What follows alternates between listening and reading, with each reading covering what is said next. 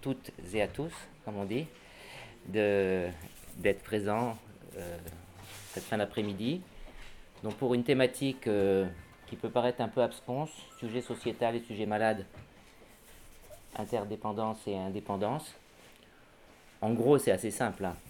C'est euh, quand un sujet tombe malade, est-ce que c'est le sujet intime, singulier, unique sur Terre qui tombe malade Ou est-ce que c'est l'individu social, le père, la mère, euh, l'enfant, le, citoyen qui euh, souffre d'une maladie qui l'empêche de travailler, de s'exprimer dans la société En fait, bien entendu, c'est les deux. donc l'idée, c'était de réfléchir à cette question, et notamment, qu'est-ce que ça veut dire en termes thérapeutiques quand on soigne un patient? Voilà, donc c'est la question de la dialectique. Est-ce que je suis plus moi-même ou est-ce que je suis plus que la société a fait de moi? Euh, En fait, c'est les deux, bien sûr. Donc on va essayer de réfléchir à cette dynamique sur un mode, vous allez voir, dans une lecture un peu phénoménologique, et j'ai mis quelques petits schémas pour faciliter la compréhension. Donc on va, dans un premier temps, réfléchir avec un mot un peu barbare de phénoménologie. C'est en fait euh, l'étude des phénomènes dans, dans, la manière dont ils, apparaissent, dont ils apparaissent et comment est-ce qu'on peut les concevoir indépendamment des causes qui les ont générés. Donc l'idée, c'est la question qui nous euh, anime aujourd'hui, c'est la question de l'identité.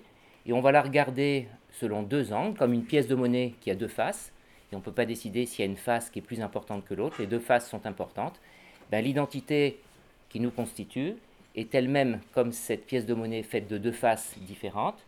La première, c'est l'identité singulière, que j'ai symbolisée comme cette empreinte digitale qui, qui nous symbolise nous, et qu'il n'y a que nous sur Terre qui avons cette empreinte digitale. Et euh, du coup, la question qui se pose, c'est la question de l'essence de soi, c'est-à-dire le sujet qui me constitue dans mon unicité, dans mon exclusivité. Et cette euh, expérience de soi qui, que nous qui vivons sur Terre, et même si on a un jumeau monozygote qui nous ressemble cellulairement, il ne vit pas la même chose. Les deux jumeaux ne vivent pas la même chose. Donc il y a une expérience singulière, il y a quelque chose qui, est unique à soi, et c'est ce que j'appelle l'identité singulière. Face à cette identité singulière, il y a une, autre identité qui, nous constitue, qui est l'identité sociétale que j'ai symbolisée par ce cercle de, personnages emboîtés, et qui est constituée de choses qui nous préexistent avant même notre naissance. On ne décide pas l'époque à laquelle on est. Si on est au paléolithique, c'est pas pareil que si on est au XXIe siècle ça ne décide pas les croyances de mes parents, leur religion, leur langue, leurs habitus, les codes sociétaux. Et donc, une grande partie des choses qui me constituent préexistent à moi avant même ma naissance. Et progressivement, par porosité, je les assimile et au point que, ben, pour mes enfants, pour ma famille, je vais dire mets pas tes doigts dans le nez, tiens-toi, te tiens pas comme ça, euh, sois sage, dis bonjour. Donc, dans le fond, j'intériorise des choses qui me préexistent comme me constituant. Et au total, on voit bien qu'il y a plein de choses qui, dans le fond, me constituent, mais qui préexistent à moi avant ma naissance et qui constituent, dans le fond, quelque chose qui, bien que n'étant pas intrinsèquement de mon expérience, le devient.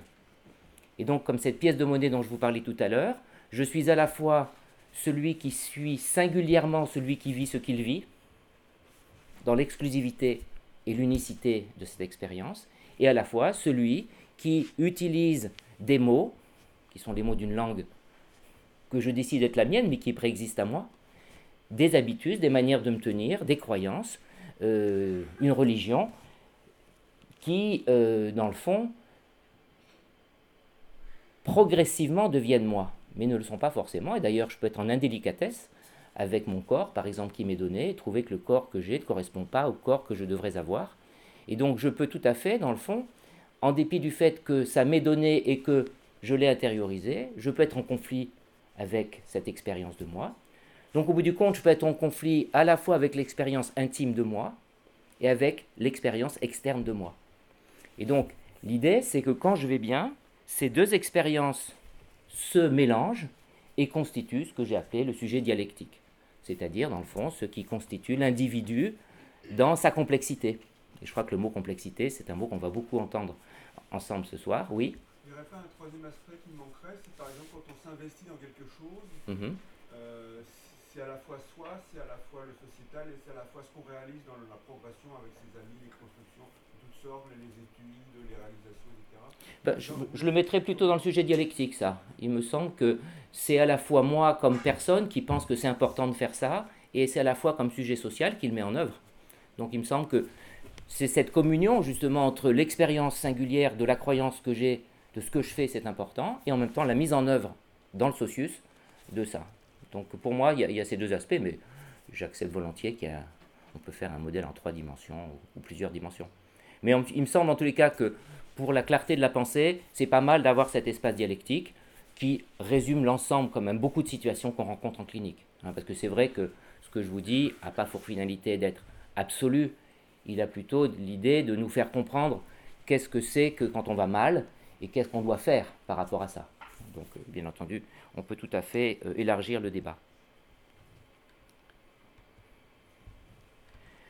Donc on va commencer par un premier temps qui est de se concentrer sur le premier versant qu'on a vu, l'identité singulière, ce que j'ai appelé l'essence de l'expérience. J'ai une vie, une expérience, cette expérience, il n'y a que moi qui la vis, et c'est quelque chose d'évanescent qui, qui euh, à la fois est présent et en même temps j'aurai beaucoup de mal à l'exprimer. Donc du coup pour ça je vais continuer la- la lecture phénoménologique et je vais me dire que l'expérience que je vis de moi, c'est quelque chose que je vis dans le présent. Là, ensemble, on travaille, on, vit quelque chose qui est tout différent de ce qu'on vivait tout à l'heure, et cette expérience qu'on vit ensemble, eh ben, c'est quelque chose qui est spécifique. Et c'est spécifique à quoi? C'est spécifique à la nature du présent. C'est ce qu'explique la phénoménologie. Euh, la phénoménologie explique que tout système évolutif est un système qui change, et tout système qui change s'inscrit dans une temporalité. Et donc, tout changement est détenteur intrinsèquement des propriétés du temps. Et une des propriétés du temps, c'est d'avoir des caractéristiques du présent. Donc la question qui se pose, c'est dans l'expérience du présent que je vis, quelle est la nature du présent? Et les phénoménologues ont réfléchi à la question, et ils ont dit, dans le fond, l'expérience du présent, c'est à la fois l'expérience de quelque chose qu'on ne peut pas décrire intrinsèquement, puisque le présent, c'est le grand absent, c'est ce qui est entre ce qui vient de s'achever et ce qui n'a pas encore commencé. Et dans une certaine mesure, oui, Oui, mais les gens qui, qui étudient les neurosciences et l'intelligence, etc., savent le rôle très très très important la- les différentes formes de mémoire, qui elles sont ni du pré- mais même si elles fonctionnent au présent comme un calcul, comme un calcul se fait au présent, Mhm. dépendent éminemment de, de tout ce qu'il a structuré, et évent- éventuellement même des projets que fait le, Tout à fait. etc.. Bah oui, ce que vous dites, en fait, c'est qu'il faut une vision intégrative. Hein, et que là, je, je dissèque les choses dans un premier temps par clarification. hein, et puis après, on a, peut avoir une visée synthétique en se disant, ben voilà, en fait, c'est plus compliqué que ça. Et il faut intégrer les choses. Alors, juste pour un point de vue, euh, comme le cours est filmé, les questions sont à la fin, parce que de toute façon, on ne vous entend pas. Ah oui. Alors qu'on vous donne le. Essayez de noter les questions alors. Hein, ça vous ennuie pas Comme ça, on prendra le temps de les questions. Rassurez-vous, on aura le temps de poser les questions. C'est vrai que quand ça brûle, on a envie de poser la question. Mais c'est vrai que par des, pour des problèmes logistiques, c'est un peu plus compliqué. Donc, pour- ayez la, la simplicité de prendre des notes. Et puis, on abordera les questions ensemble. Donc, euh, premier point, euh, si je considère que l'expérience de moi est une expérience du présent, et si je considère que le présent est quelque chose qui ne peut pas, dans le fond, se, se définir, dans le fond, l'expérience de moi, c'est l'expérience de ce que j'ai été tout à l'heure et de ce que je vais devenir. Mais pas encore l'expérience de moi. Est-ce que j'arrive à vivre le présent en tant qu'intrinsèquement quelque chose d'unique? Un peu ce qu'on fait en pleine conscience, si vous voulez. On essaie de faire un présent qui se définisse que par lui-même. L'autre approche du présent, c'est de considérer que le présent, dans le fond... Ah, il y a un petit problème d'ordinateur, mais ça va s'arranger. C'est que le présent, dans le fond, s'inscrit comme une ligne droite et faite d'infinité de points qui sont contigus. Le présent, eh ben, c'est un point parmi d'autres dans l'ensemble des instants qui constituent le temps, et que je peux toujours trouver entre deux instants un espace entre deux dans lequel je peux rajouter du temps. Et donc, dans le fond, le présent est en discontinuité. C'est-à-dire que l'instant par lequel vous êtes rentré dans la porte est maintenant. Il y a quelque chose qui est irrémédiablement fini de ce temps-là. Et plus jamais vous ne serez, n'est pas plus que moi, dans le temps de l'expérience que vous avez vécue en rentrant dans cette pièce. Donc ça veut dire que le temps est discontinu et que chaque expérience de soi s'achève à peine a-t-elle commencé. Et que du coup, à partir du moment où je définis l'expérience de moi comme une succession de multiplicité d'expériences, je suis plus dans un modèle de contiguïté, ce que j'étais tout à l'heure, ce que je suis maintenant, de ce que je serai tout à l'heure, qu'une modèle de continuité. Donc on voit bien que dans cette perception de l'expérience de soi, à la fois comme quelque chose qui ne peut pas se définir parce qu'on n'est jamais dans le présent, ou à la fois on est dans un présent qui est définitivement nous isole de l'instant, eh bien, il va falloir essayer de trouver une manière de combiner ces deux temps. Donc je vous, présente donc les, les, deux images. Soit je suis entre les deux dans un espace impensable, comme une frontière que je ne pourrai jamais définir, ou au contraire, je suis l'espace de cette frontière et que cette frontière est différente des deux pays qui en sont limitrophes. Donc l'idée, c'est que quand je réfléchis à l'identité singulière qui je suis moi dans mon expérience unique, eh bien, je me rends compte que je suis obligé de combiner plusieurs formes d'expérience de ma singularité. La première, c'est que à chaque instant qui passe, je dois me rendre compte que je suis différent de l'instant dans lequel j'étais auparavant. Et que quand je commence cette phrase, au moment où je la finis, il y a quelque chose qui est changé de moi. Donc l'expérience de moi, c'est aussi l'expérience de la différence l'expérience de je ne suis plus qui j'étais tout à l'heure. Alors certaines personnes, par exemple, qui ont peur de vieillir, eh ben, elles ont ce, sentiment d'avoir des ruptures, où elles tombent malades, elles disent mais je ne suis plus comme avant. Mais aussi, l'expérience de soi, c'est l'expérience de la continuité. J'ai beau me dire que je suis différent de qui j'étais tout à l'heure quand je suis rentré, je suis quand même le même. Et donc, je suis à la fois celui qui est fondamentalement différent et celui qui est fondamentalement le même. Et donc ça, ça nécessite un travail mental, d'élaboration, qui me donne le sentiment d'être dans un présent qui n'est pas en rupture avec qui j'étais préalablement, et même un présent qui prépare l'avenir. Donc dans le fond, la visée intégrative dont vous parliez tout à l'heure, c'est une visée au sein de laquelle je me rends compte que je vis quelque chose d'unique, mais cette chose unique, elle est quand même en continuité avec ce que j'ai vécu, et vous faisiez allusion à la mémoire, et elle est aussi en continuité avec ce qui j'ai envie de devenir, du projet de moi de ma transcendance. Et donc c'est vrai que par exemple certaines personnes à qui on annonce des maladies mortelles perdent cette transcendance et perdent cette capacité à tendre dans une flèche qui les maintient en vie. Et donc qui se résume à l'instant. Et certaines personnes soit développent des états maniaques d'accélération pour mettre plus de temps dans l'instant qui leur reste à vivre, avec l'impression que l'horizon est borné, soit ils sont sidérés, de sorte que, ne bougeant plus, ils croient que le temps ne va plus passer. Et donc on observe ça chez certains patients quand on leur annonce une maladie euh, qui est grave. Parce que justement, dans cette maladie, ils ont l'impression que la finalité transcendantale, un peu comme l'horizon qui se déplace en même temps que nous quand on est dans un bateau, eh ben, le quai est là, et le quai, il est mortel. Donc comment faire pour, entre maintenant et le moment du quai, pour avoir le sentiment d'exister? Et on l'a vu beaucoup, moi, dans les patients que j'ai vus, par exemple les patients qui avaient le sida, et quand on leur annonçait quelque chose à l'époque qui était une maladie mortelle, on voyait apparaître des états de sidération, de telle sorte que le temps ne passait pas, ou des états d'hypomanie, où les gens accéléraient, s'engageaient, étaient très très investis dans une espèce de, désir de que le temps qu'il leur restait à vivre soit tellement plein que c'est comme si la vie était multipliée. Et donc effectivement, on se rend compte que l'expérience de la singularité de soi, elle est assez subtile, c'est un travail. Et ce travail d'élaboration peut être perturbé par les maladies. Ce qui me semble important, c'est que si je prends cette acception, bien entendu elle est discutable, mais c'est un modèle théorique pour comprendre, eh ben je, suis dans, dans un modèle où je fais cohabiter un sentiment d'éternité de moi, qu'on peut appeler ipséité, et un sentiment de changement de moi qui se maintient dans une même T, comme le dirait Ricoeur, mais qui fait en sorte que je m'adapte, je change, parce que le temps change, tout en restant moi-même. Et dans le fond, allez bien, c'est avoir le sentiment de garder le sentiment d'essence de soi tout en changeant. Donc comment rester soi-même alors que les choses changent et qu'on change nous-mêmes? Et ça, c'est une problématique très subtile. Et on se rend compte que quand on a une maladie mentale, ben, ça va être difficile de faire ce travail. Et une des fonctions de la thérapie, c'est de travailler sur le sentiment d'unité de soi, la nécessité de changement, sans pour autant de rupture. Et on voit, c'est exactement pareil pour les familles. Quand leur enfant n'est plus ce qu'il était, comment cet enfant doit-il être possiblement pensable dans une famille où tout d'un coup il n'est plus pensable? Et donc on voit tout le travail nécessaire pour les familles d'élaborer pour l'enfant et l'enfant pour ses parents un modèle au sein duquel la continuité se fait en dépit de la rupture. Et ça, c'est des temps familiaux, c'est des temps personnels, c'est des temps de thérapie. Et c'est pour ça que le temps est si important dans notre métier.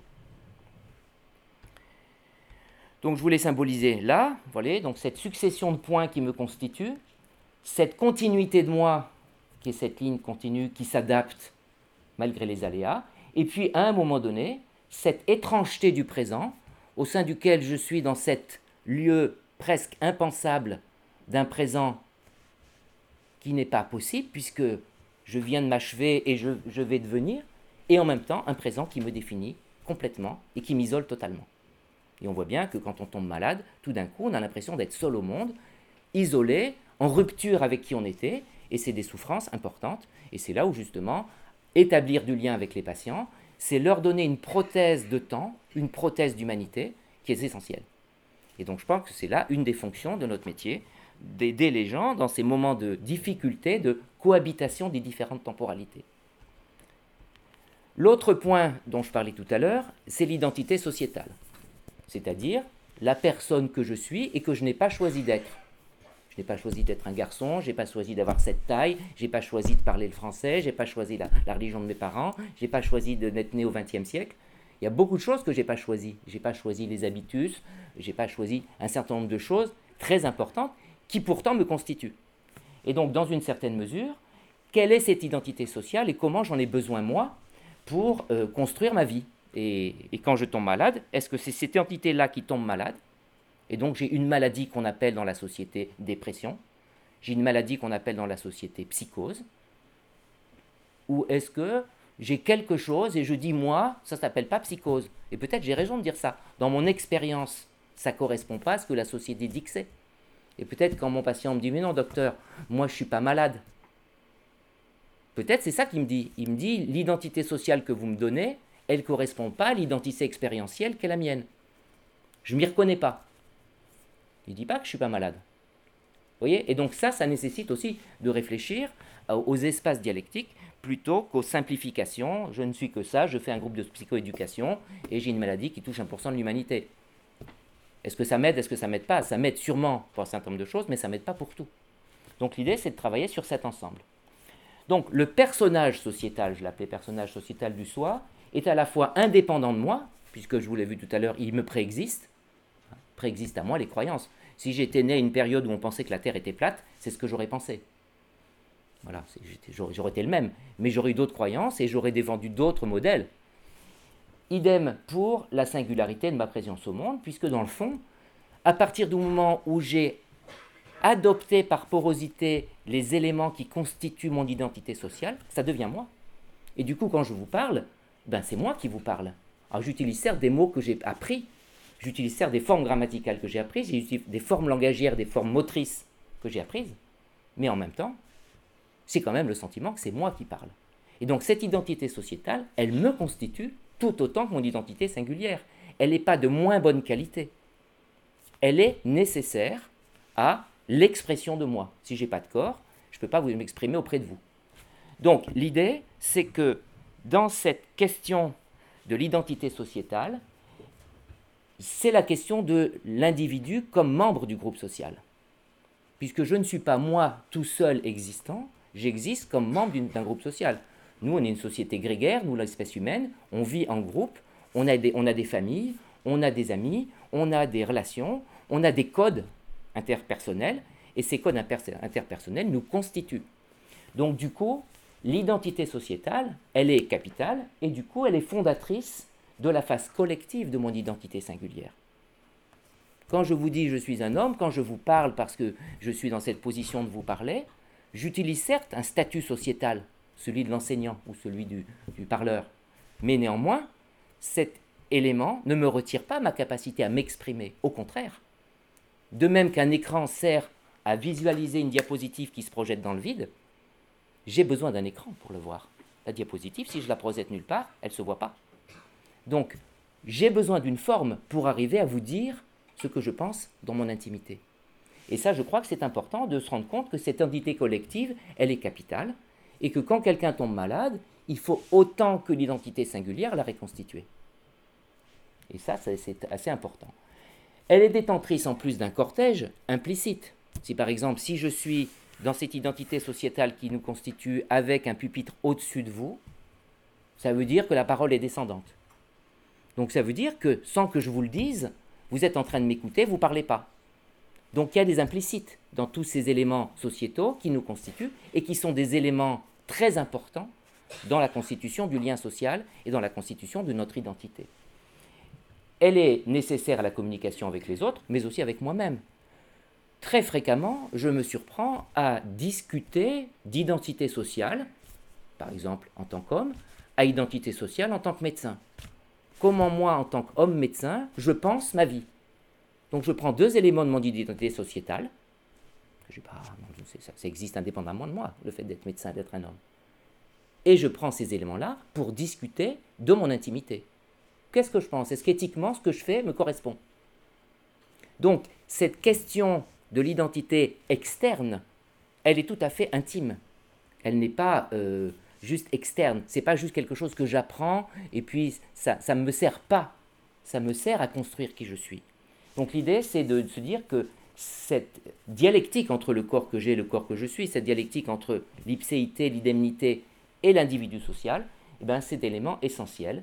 Et du coup, ça fait naître en moi la notion que je suis un être complexe. Et que je ne suis pas une seule chose. Je ne suis pas qu'une personne. Je suis un être multiple. Et du coup, quand je tombe malade, qui de moi tombe malade? Est-ce que c'est le médecin qui tombe malade? Est-ce que c'est l'homme qui tombe malade? Est-ce que c'est le sujet en expérience qui tombe malade? Et du coup, qu'est-ce que je voudrais qu'on soigne? Ça va dépendre. Et donc, on se rend bien compte que si je prends en compte la complexité, je vais plus, lorsque le sujet tombe malade, essayer de comprendre là où la blessure fait mal. Ça fait pas mal à toutes les blessures. Peut-être que ça me fait plus mal à l'homme qu'au médecin. Peut-être ça fait plus mal à celui qui a mon âge que celui qui aurait 20 ans de moins. Donc l'idée, c'est qu'est-ce qui me fait mal et qu'est-ce qui me fait souffrir et en quoi je demande de l'aide. Et ça, je crois que c'est assez important pour nous de comprendre que l'identité qui va se trouver bafouée et altéré par la maladie, c'est quelque chose qu'il va falloir désintriquer, comprendre dans sa complexité et savoir quoi soigner.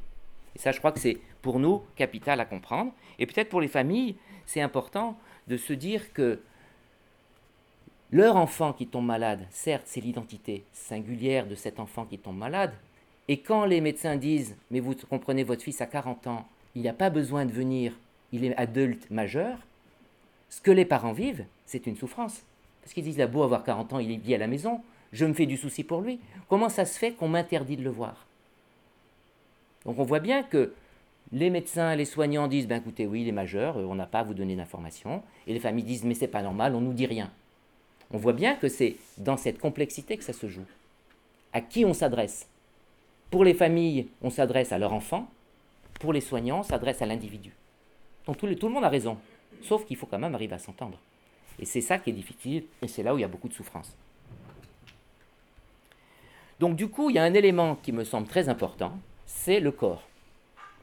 Le corps, dans le fond, c'est l'espace à la fois de l'expérience de l'intime, et c'est à la fois l'expérience du social.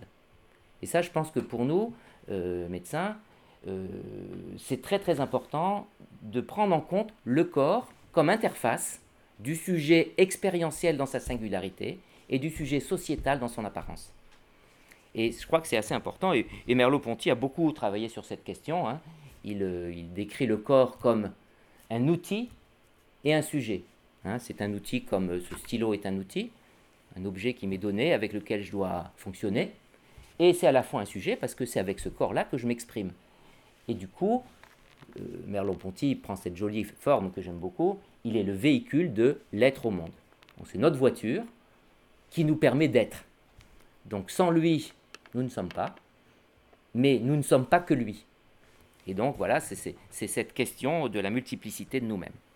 Du coup, il propose une vision immédiate au sens du présent du corps, qui est à la fois le corps que j'ai et le corps que je suis. Et le corps que j'ai, effectivement, il est ce corps qui change à chaque seconde, entre le moment où je suis rentré et le moment de, à lequel je vous parle, plus aucune de mes cellules n'est identique. Et donc plus jamais je reviendrai dans l'état biologique que j'étais quand je suis rentré dans cette pièce. Donc mon corps, dans le fond, a tout le temps changé, parce qu'il est vivant. Et donc le corps que j'ai est le corps du changement. Mais le corps que je suis, lui, persiste. Entre le corps du petit garçon qui faisait euh, caca dans sa couche, dans, son berceau, et maintenant, dans le fond, c'est quand même le même bonhomme. Et euh, il y a quelque chose de la continuité de moi. Et cette continuité de moi, est-ce que c'est l'essence de moi? Est-ce que c'est les métaphores que je me construis? Et quand je tombe malade, maladie somatique ou maladie psychique, eh bien, quel est le désaccord que je peux avoir entre ces passages incessants du corps que j'ai et du corps que je suis Et on voit bien que le corps, c'est un, élément capital dans euh, la compréhension de l'identité du sujet. Donc du coup, après ce long préambule, j'espère que vous n'avez pas trop perdu le fil, euh, on va arriver à la question qui nous anime, donc c'est la question sujet sociétal et sujet malade, indépendance ou interdépendance? Et donc c'est la question effectivement qui, qui m'anime moi en tant que médecin. Donc du coup la question qui se pose c'est quel sujet tombe malade? Est-ce que c'est le sujet de l'intimité, le sujet de l'expérience, de la, singularité? Ou est-ce que c'est le sujet collectif, le travailleur, euh, le père de famille, l'enfant, euh, le, capacitant à pouvoir parler, le capacitant à faire quelque chose? Celui qui ne peut plus parler, qu'est-ce que c'est qu'un Alzheimer? Est-ce que quand je peux plus parler, plus me souvenir, qui je suis? Est-ce que je suis le même ou est-ce que je suis plus le même? Donc dans le fond, quel sujet tombe malade? Et c'est le sujet, effectivement, euh, capital pour la question qui nous anime quand on va aider quelqu'un. Est-ce que c'est l'intime qui tombe malade ou est-ce que c'est le collectif, le versant collectif du sujet qui tombe malade? Alors, si on prend la première euh, approche, la, question du sujet, l'essence du sujet, hein, qui tombe malade, eh bien on va se trouver dans un sujet singulier avec un corps. Et si je veux comprendre le corps de ce sujet qui tombe malade, quel est le niveau que je dois prendre pour comprendre ce corps malade? Imaginons que j'ai une dépression. Que j'ai une dépression à cause de problèmes psychiques ou que j'ai une dépression à cause de problèmes cellulaires, in fine, j'ai une trace dans mon corps je dors pas, j'arrive pas à manger, j'ai des idées noires, je peux pas me réjouir. Ça veut dire que mon corps est pas pareil, quelle qu'en soit la, la, cause initiale. Et ce corps n'étant pas pareil, j'ai besoin de comprendre en quoi il n'est pas pareil. Et la question qui se pose, c'est quel est le niveau légitime au sein duquel, moi, je dois prendre le niveau biologique de cette anomalie Est-ce que je dois la prendre au niveau anatomique, au niveau atomique, au niveau des atomes, des atomes de carbone, au niveau euh, des, doubles liaisons, au niveau du soufre, au niveau de, au niveau de l'atome. Est-ce que je dois le prendre au niveau supramoléculaire? Par exemple, moi je m'occupe de l'organisation des membranes. Est-ce que l'organisation des membranes, c'est un modèle suffisamment intelligent pour me dire, voilà, ben, cette personne elle a telle anomalie parce que ses membranes sont, ont pas la même asymétrie? Ou est-ce que je dois le prendre au niveau de la cellule elle-même? Le fonctionnement de la cellule, l'ADN, l'ATP, le fonctionnement de la cellule, la reproduction Est-ce que je dois le prendre au niveau multicellulaire, au niveau de l'organe? Est-ce que je dois le prendre au niveau de l'organisme? Des différents organes les uns par rapport aux autres, au niveau physiologique. Ou est-ce que je dois le prendre en termes de corps en mouvement, en action? Le corps de la reproduction, le corps euh, de la respiration, le corps du mouvement. Quel est le modèle corporel légitime pour comprendre quelque chose? Et ce qui est difficile dans cette question, c'est que ces modèles ne sont pas homothétiques l'un de l'autre. C'est-à-dire, c'est pas parce que je comprends le modèle euh, atomique que je comprends le modèle physiologique. Il n'y a pas ce qu'on appelle d'opérateur de transformation qui permet de faire des sauts explicatifs entre un niveau de modèle, par exemple un spin électron, et un niveau, par exemple, de fréquence cardiaque. J'ai pas le droit de faire ça. J'ai pas le droit parce que je fais des sauts conceptuels. Je ne suis pas dans le même registre. Donc du coup, la question qui se pose, c'est pour comprendre là où la question se pose, quel est le niveau légitime? Est-ce que c'est le niveau réceptoriel? Est-ce que c'est le niveau d'énergie cellulaire? Est-ce que c'est le niveau d'organes Est-ce que c'est le cerveau comme un organe du corps, soumis à l'inflammation? Quel est le niveau au sein duquel je dois me positionner? Et ça, c'est une question très importante pour le thérapeute.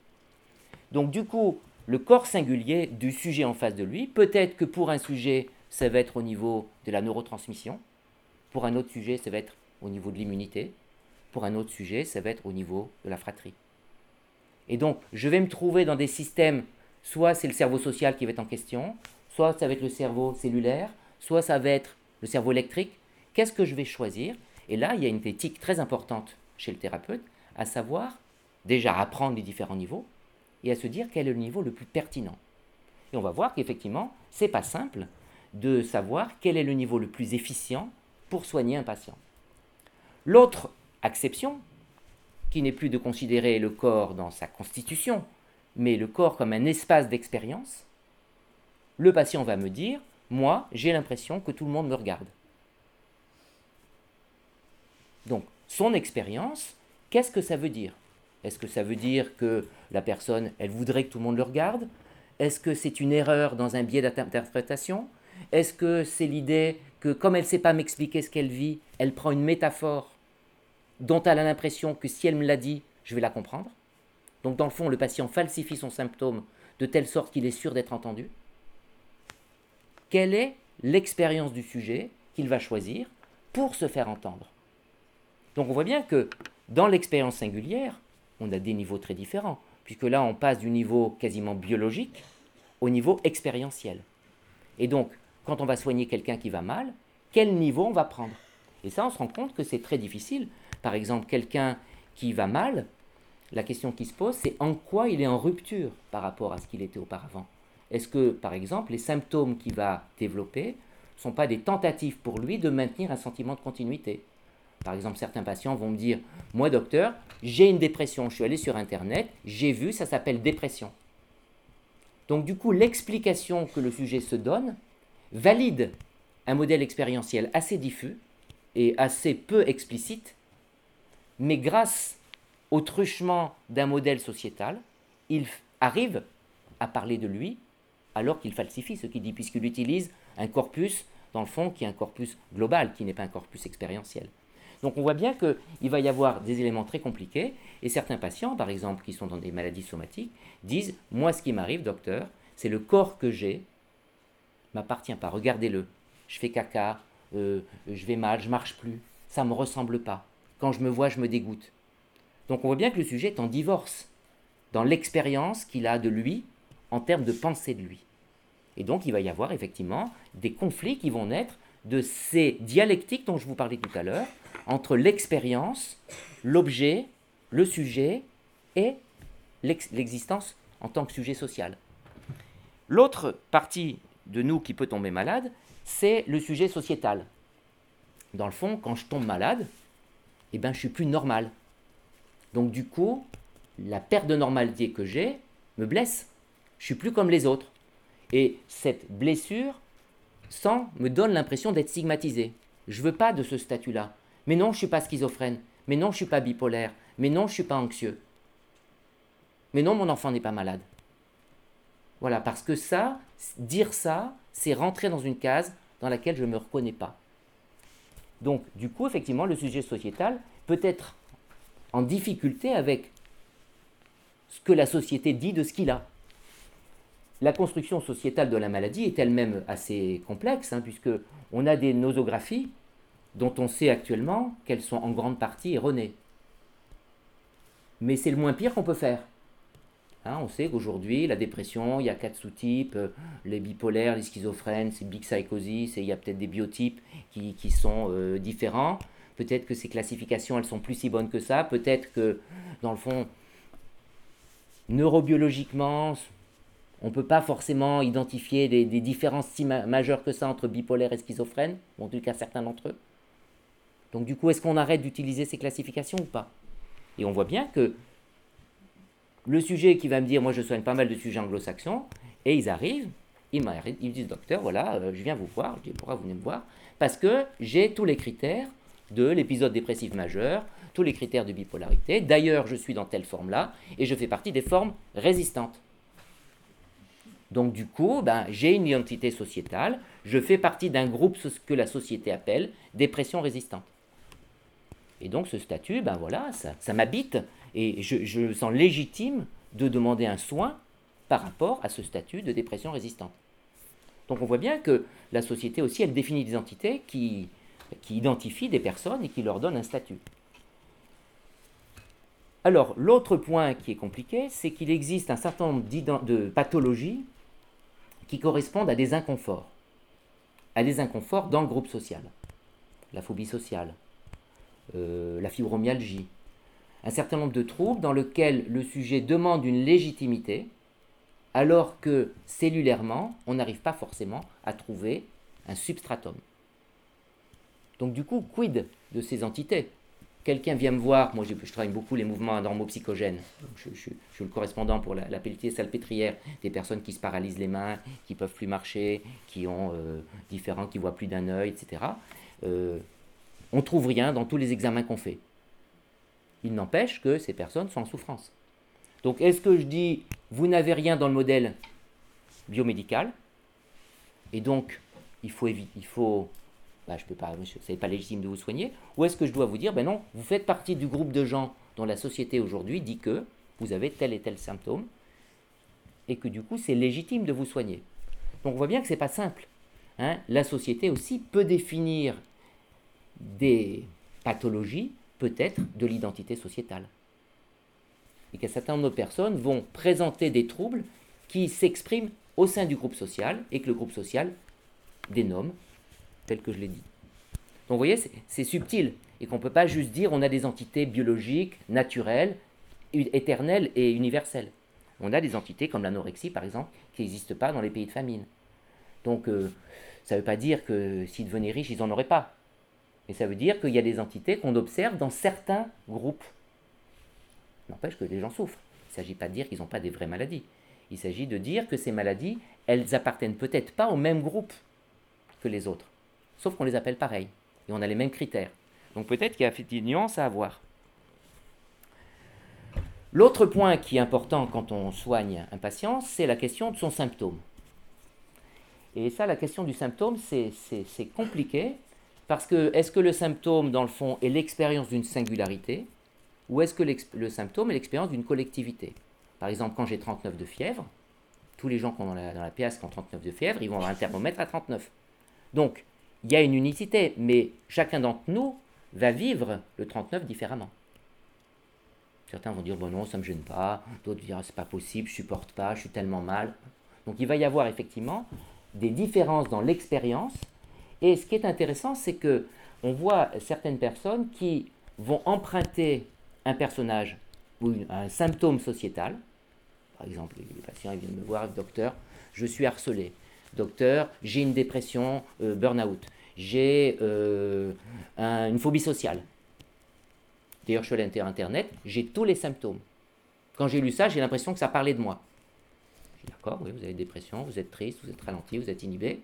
Mais il y a un truc qui ne correspond pas, c'est que vous cherchez absolument à me convaincre que vous êtes déprimé. Donc à un moment donné, euh, qu'est-ce que je dois choisir? Cet élément de détail qui fait que le patient qui a tous les critères de l'épisode dépressif majeur veut me convaincre désespérément qu'il est déprimé et qu'il sortira pas tant que je ne vais pas prescrire un antidépresseur? Ou est-ce que je dois dire, vous avez peut-être une souffrance, mais peut-être que cet élément qui fait que vous cherchez désespérément à me prouver que vous êtes déprimé et que vous exigez de moi ce label, peut-être que vous avez autre chose. Vous voyez? Et donc, ça pose vraiment bien la question, certaines souffrances de nos patients, certaines souffrances de nous, parce que nous, on est des patients potentiels, sont des souffrances qui parfois prennent un un, une expression sociétale pour exprimer une souffrance intime qui ne peut pas s'exprimer autrement. Mais ce n'est pas pour autant que cette expression sociétale est la vérité ou de ce que je dois soigner. Et donc ça nécessite justement beaucoup de réflexion, quand un patient arrive et nous exprime des symptômes, et c'est pour ça, et souvent les familles se plaignent de ça, disent Mais on, ne m'a rien dit. On ne veut pas me dire ce que j'ai. Alors il y a l'excès inverse de toujours tout dire, et l'excès inverse de jamais rien dire. On peut dire, et j'aime beaucoup ce que font les Canadiens, ils disent l'hypothèse la plus probable, c'est que vous avez ça. C'est une hypothèse de travail. Et cette hypothèse de travail, on peut se tromper comme toute hypothèse, mais c'est important de l'emprunter. Plutôt que de dire on ne peut pas savoir, ou plutôt dire vous n'avez que ça. Et ça, je pense que c'est très important, cette, notion d'hypothèse euh, vraisemblable. Ce qui est intéressant, c'est que quand on regarde la manière dont la médecine a construit les symptômes, la médecine, en fait, elle essaie d'avoir des règles qui s'appliquent à l'ensemble des patients. Euh, et c'est pour ça que d'ailleurs, dans, une des classifications, il y a un S de statistique, le DSM, parce qu'elle essaie de, voir des éléments communs qui font que ben, deux personnes différentes vont voir la même chose. Et donc, la construction traditionnelle du symptôme, quelque chose qui est observé, la tristesse, le ralentissement, l'hallucination, la fièvre, etc., a été fondée sur un processus de désubjectivisation de ce qui était observé. C'est-à-dire on retire l'élément subjectif parce qu'on dit mais si c'est subjectif, eh ben, chaque patient étant différent, on ne va pas pouvoir avoir une règle générale. Et donc l'objectivité de l'examen clinique s'oppose ainsi à la subjectivité de l'expérience individuelle. On dit ben voilà, vous vous dites ça, ok, oui docteur, moi ça me tourne, ça me pique, ça passe, ça rentre dans mes cheveux, ça fait ça. On dit non attendez, à la lumière, vous avez mal à la tête ou pas? Quand vous bougez la tête, ça vous fait mal? Ah non, mais c'est pas quand je bouge la tête. C'est d'ailleurs quand je regarde la, télé et c'est les feux de l'amour. Non, on dit non, les feux de l'amour c'est bien, mais c'est juste, est-ce que quand vous bougez la tête, ça vous fait mal? Donc on essaie de simplifier, d'aller à l'essentiel. Et le patient, il dit non, mais moi c'est quand j'ai les feux de l'amour. Donc on voit bien qu'il y a quelque chose qui se passe. Et ce qui est intéressant, c'est que la médecine, elle a fait des efforts désespérés pour désubjectiviser. Et il se trouve que pour la vie psychique, c'est compliqué, puisque objectivement, notre vie mentale est subjective. Et donc, euh, j'ai beau tourner le truc de tous les côtés, l'expérience que je me fais de ma vie, alors que je sais qu'elle est mortelle, je me dépêche le matin pour pas être en retard. C'est-à-dire que l'histoire que je me raconte subjectivement de moi, elle prévaut sur l'objectivité que je suis qu'un tout petit point dans l'univers et que je vais mourir. Donc on voit bien que subjectivement, ma vie est subjective, enfin objectivement, ma vie est subjective. C'est-à-dire que je ne peux pas m'empêcher de penser que c'est cette subjectivité qui me fait agir concrètement. Et c'est bien parce que je pense que ce que je vais vous dire est important que je suis là. Donc, le fait que je sois venu physiquement, objectivement, fait que j'ai la croyance fondée sur rien que ça peut vous être utile. Donc on voit bien que objectivement, ma vie est subjective. Et je crois que c'est ça qui est très important. Et dès lors qu'on veut s'intéresser aux symptômes de la subjectivité, il va falloir tenter d'objectiviser la subjectivité. Et c'est très difficile. Et donc, euh, ben, les, classifications, c'est pour ça qu'elles changent souvent, parce que la manière d'objectiviser change. Et, donc, du coup, qu'est-ce qu'on va prendre? La position anglo-saxonne, c'est la fidélité interjuge. Il faut que deux personnes différentes, et habituellement des personnes non savantes, voient la même chose. La position européenne est un peu différente. Elle pense qu'un expert et un béotien ne voient pas la même chose. Et que du coup, euh, le fait que ce soit la fidélité interjuge qui prévaut est considéré comme pas bon, puisque ça diminue ce qu'on appelle la spécificité. Et Nancy Andreasen, qui est une collègue euh, très prestigieuse, qui a beaucoup travaillé sur la schizophrénie, dit la fidélité interjuge a tué la, euh, la spécificité. Et donc du coup, on a des entités qui, lorsqu'on fait des essais cliniques, sont tellement floues qu'on a des, groupes placebo qui répondent beaucoup, qu'on a des taux de réponse modérés, parce que on met des choux et des carottes ensemble, parce que tout le monde voit que c'est des légumes. Mais c'est pas pareil. Et donc, si vous voulez, on est dans des, dans des éléments compliqués lorsqu'on va analyser un symptôme, à la fois, il faut objectiver ce symptôme, et à la fois, il faut comprendre que le symptôme psychique est par nature subjectif, en tant qu'expérience. Donc il va falloir faire ce travail dont je vous parlais tout à l'heure, de cette rencontre entre le général et le singulier. Et c'est pour ça, très fréquemment, on reproche beaucoup aux psychiatres de faire poser cette question. Et vous, qu'est-ce que vous en pensez? Docteur, je suis triste.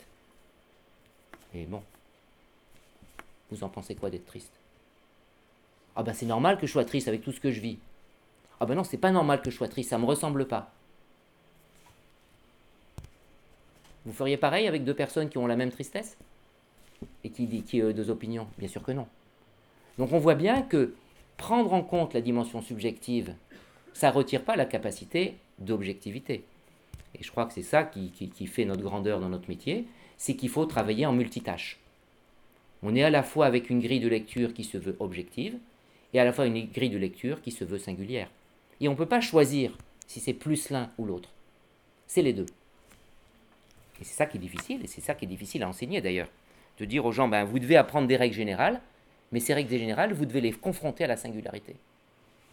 Et que ce n'est pas un facteur d'ajustement, c'est un facteur essentiel. Donc du coup, et c'est ça qui va être très compliqué, et c'est ça qui met souvent les familles en difficulté, c'est que deux médecins différents vont voir deux choses différentes. Et donc, par exemple, je prends un symptôme, la tristesse. On dit c'est simple, la tristesse, on est triste, on pleure, on, ne va pas bien, on est triste, on a un mauvais moral. Sauf que si je veux segmenter cette tristesse en plusieurs niveaux d'intelligibilité, ben, qu'est-ce que je vais prendre? Je vais dire, ah bah oui, mais là, euh, ce que je vois, c'est que le cerveau de cette personne, elle doit avoir un problème de biodisponibilité de sérotonine.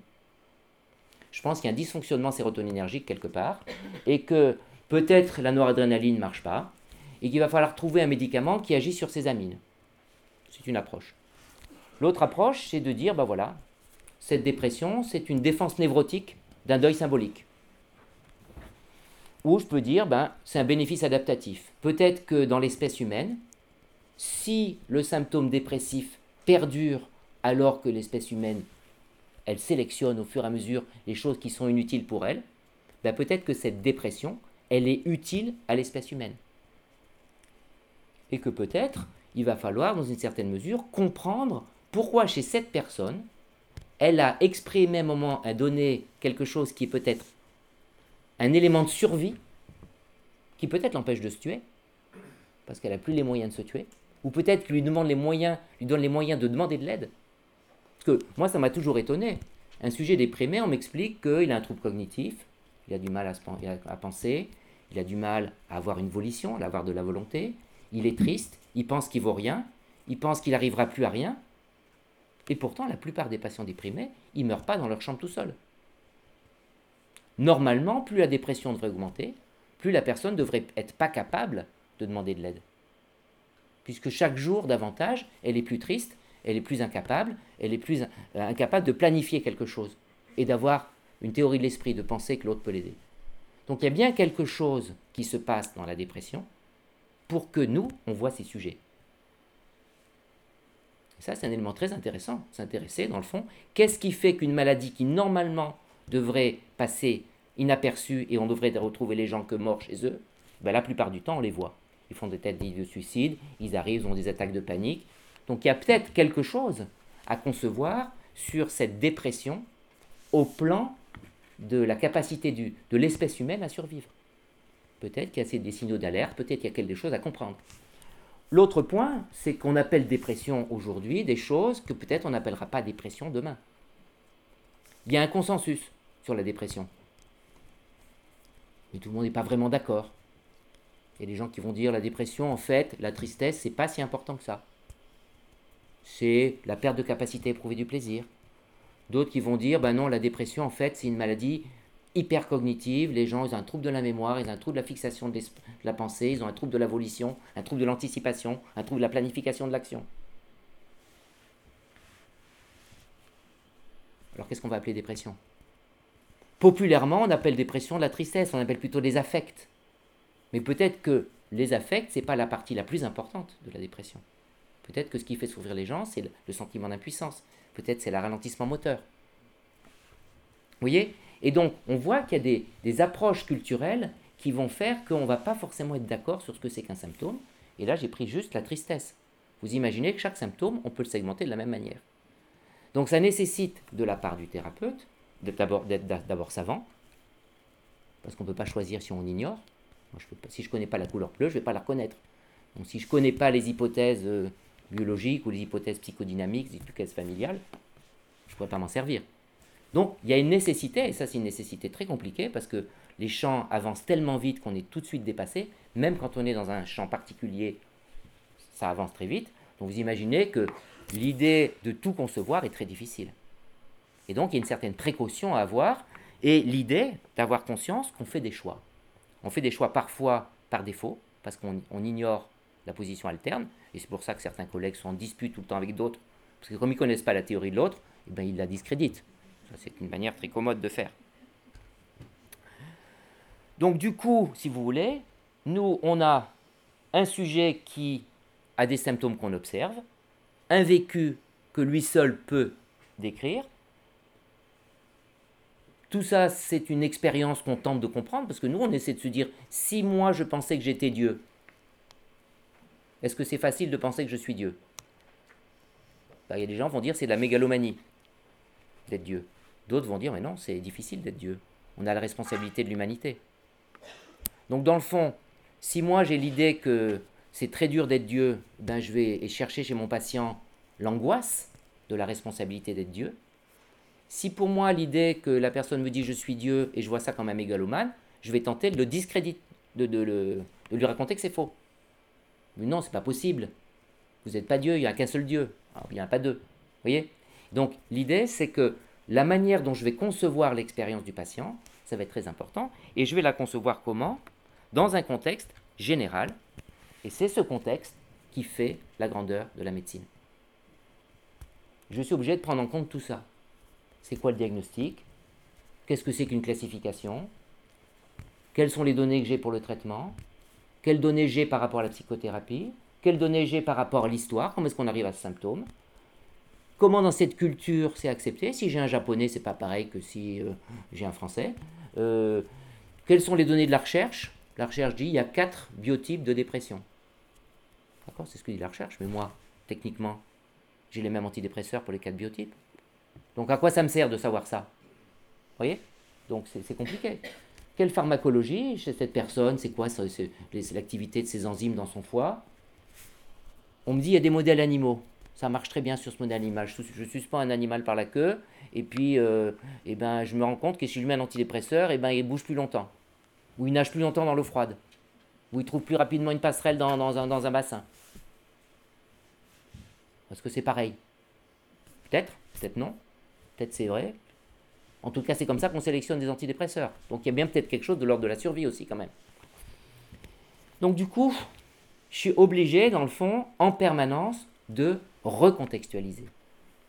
Et je crois que c'est ça qui est très difficile à comprendre, c'est qu'un médecin, c'est pas juste quelqu'un qui va identifier une chose, et à partir de cette chose, il va prendre une décision. Il prend une décision sur un barycentre, c'est-à-dire un équilibre au sein de multiplicité. Et vous allez voir que et c'est là où il y a une dimension très importante, c'est la dimension éthique. Puisque le médecin, il va avoir une approche éthique de la vérité, c'est-à-dire il va essayer de se faire en son âme et conscience le plus juste de ce que c'est par rapport à cette personne qui lui dit je suis déprimé, qui cherche à désespérément à le convaincre qu'il est déprimé, ce qui discrédite un peu le diagnostic. Et le médecin, ce qu'il va faire, une éthique de la vérité dans un contexte particulier, qui est celui de la bienfaisance. Et c'est là ce qui est très difficile, c'est qu'il va avoir un esprit acéré, presque diabolique, de voir ce qui ne marche pas dans l'histoire du patient. Et en même temps, cette quête acidulée de ce qui ne va pas dans la cohérence de la description du patient. Il faut l'inscrire dans un cadre de bienfaisance, parce que le patient, il a besoin d'aide. Et c'est ce mélange très subtil de diagnostic euh, presque comme un fin limier qui cherche la faille qu'il faut mettre en œuvre, en même temps qu'il faut que cette recherche serve au bien-être du patient et pas à la dénonciation de sa falsification. Et ça, évidemment, c'est pas facile. Ça nécessite des capacités éthiques et des capacités de savoir qui sont très grandes. Et donc vous allez voir que c'est effectivement difficile. Donc il faut faire des hypothèses sur les enjeux de cohérence interne. En quoi le fait de me convaincre que la personne est déprimée, qu'elle a besoin d'un traitement, n'est pas cohérent avec le reste? Est-ce qu'elle a fait ça parce qu'elle a peur que je l'abandonne, cette personne? Est-ce qu'elle fait ça parce que dans la famille, c'est tellement honteux d'avoir autre chose qu'il vaut mieux dire qu'on est déprimé? Moi, je vois par mes patients que la plupart de mes patients psychotiques, c'est ceux que je soigne, ils préfèrent dire qu'ils sont toxicomanes plutôt qu'ils sont psychotiques. Donc ils vont emprunter ce statut de toxicomane parce que sociologiquement, c'est plus acceptable. Et donc ils vont me convaincre qu'ils sont des toxicomanes. Ils vont se comporter comme tels, ils vont prendre un habitus comme tel, parce que le fait d'entendre des voix, c'est à cause du cannabis. Le fait de ne pas avoir de copains, c'est pas parce que j'ai des difficultés du lien social, c'est parce que tous les autres, c'est des cons. Et donc, je vais, si vous voulez, construire dans ma tête de soignant un édifice de cohérence. Et je vais me dire, de ce que je comprends de ce patient, qu'est-ce que je peux lui proposer à lui maintenant et pas à lui demain? Et donc, c'est ça où il faut beaucoup de bienveillance. Il faut identifier dans le fond, les incohérences. Et en même temps, se dire que ces incohérences, elles sont constitutives de sa souffrance, et que s'il était cohérent, il ne serait pas là. Et donc ces incohérences, il ne faut pas le lui reprocher, et il faut choisir dans ces incohérences quel niveau de cohérence on peut créer pour l'avenir. Et donc c'est là où on voit effectivement beaucoup de bienveillance et beaucoup de tendresse, parce qu'il faut quand même de la tendresse pour ça. L'autre question qui se pose, et qui est une question très compliquée, c'est est-ce que le médicament, lui aussi, il rentre dans cette question de la complexité? Et vous allez voir que oui, de la singularité et de la socialité. Premier élément de réflexion sur le médicament, c'est est-ce que le médicament, on sait exactement ce qu'il fait au niveau cellulaire? On pourrait au moins se dire, il y a un truc dont on est sûr, c'est l'action chimique du médicament. Mais vous allez voir qu'il n'en est rien une grande partie des actions des médicaments qu'on utilise n'est pas accessible à notre intelligibilité, tellement c'est compliqué. Et donc, on est obligé en permanence de simplifier. Et cette simplification, à force d'être simplificatrice, elle devient fausse. Et pourtant, elle est heuristique, c'est-à-dire que grâce à cette simplification, on fait quand même des choses. C'est un peu comme la psychanalyse. La psychanalyse, il n'y a pas de preuve scientifique de la psychanalyse. Sauf que si on prend ce modèle, même s'il est complètement imaginaire et faux, il est efficient dans un certain nombre de cadres. Ben, c'est exactement pareil pour la pharmacologie. Si on prend le modèle du récepteur et du ligand, même si c'est faux, c'est efficient dans une certaine mesure. Le problème, c'est de croire que c'est efficient que à cause de ça. De même de croire que la psychanalyse, c'est efficient que parce qu'on communique d'inconscient à inconscient. C'est un modèle qui peut avoir, s'il est bien utilisé, une efficience en dépit du fait qu'il est incomplet. Donc si je prends le modèle biologique que je connais bien, eh bien, on va prendre par exemple le modèle d'un neuroleptique. Un neuroleptique, il agit sur un récepteur, et on dit, ce neuroleptique, il est antagoniste du récepteur dopaminergique D2. Mais en réalité, plein d'études, et notamment certaines que j'ai faites moi-même, montrent que les antipsychotiques agissent via les lipides au sein desquels ils s'intercalent lipides qui entourent le récepteur qui est une protéine. Et on voit bien que d'un antipsychotique à l'autre, la structure chimique étant différente, l'intercalation dans les lipides n'est pas la même. Et du coup, l'environnement lipidique du récepteur n'étant pas le même, le changement conformationnel du récepteur n'est pas le même. Et donc, une des actions sur laquelle je travaille ici, d'ailleurs à l'Institut des neurosciences, euh, des antipsychotiques, c'est d'agir sur l'environnement lipidique du récepteur protéique. Et non seulement je fais ça, mais en plus j'ai montré que les schizophrènes ont des anomalies de la composition lipidique des membranes. Ça veut dire que chez certains d'entre eux, les antipsychotiques agissent particulièrement spécifiquement sur les lipides qui entourent le récepteur. Autre élément qui est un élément nouveau, qui est sorti dans un article de Nature l'année dernière, qui montre que la plupart des protéines qui agissent sur les récepteurs agissent aussi directement, sans passer par le récepteur, à l'intérieur du cytoplasme. C'est-à-dire que vous avez une membrane avec un récepteur, un ligand qui se fixe dessus, un, médicament, et ce médicament change la conformation de ce récepteur et entraîne ce qu'on appelle une cascade de second messager. Mais en même temps qu'il fait ça, le médicament traverse directement la membrane, ce qu'on ne savait pas, et il agit sur des récepteurs intracytoplasmiques. Ce qui fait que la cellule, elle a deux types de signalisation avec une molécule, une signalisation réceptorielle et une signalisation non réceptorielle, en même temps. Donc évidemment, ça veut dire, et là on vient de le montrer pour une protéine comme le BDNF, une protéine de croissance neuronale, de neuroplasticité, la cellule, elle a deux types de signalisation qui sont parfois antagonistes. Donc quand on dit oui c'est simple, ça agit, une clé, une serrure, ça tourne la clé dans la serrure, ça fait ci, ça fait ça, d'abord c'est parce qu'on observe. Parce qu'on observe que deux médicaments qui ont le même niveau de blocage des récepteurs, dans un cas ils agissent sur un, patient, dans l'autre cas ils n'agissent pas pour le patient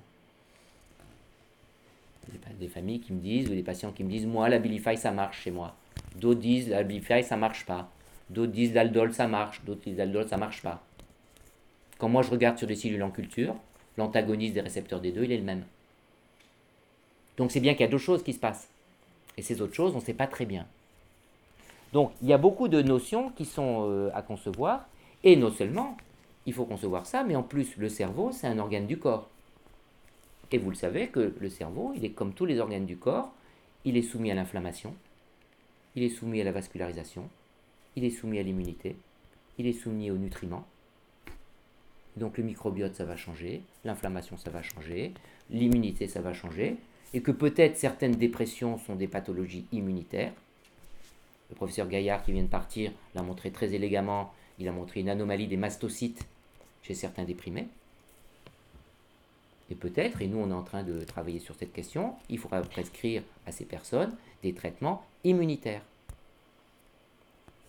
C'est ce que certains de nos patients, c'est ce qu'on fait pour certains de nos patients qui ont des dépressions qu'on pense immunitaires. Ça ne veut pas dire que les antidépresseurs ça sert à rien, ça veut dire que c'est multiple. Et c'est la diversité qui est intéressante. Autre point qui est important, c'est qu'un médicament modifie l'expérience de la réalité du sujet modifie l'être au monde. Et donc cette modification de l'expérience vécue, c'est peut-être ça, in fine, la fonction thérapeutique.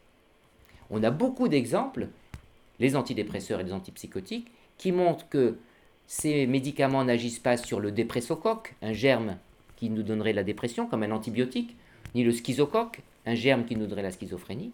Ils agissent en modulant la signalisation du cerveau.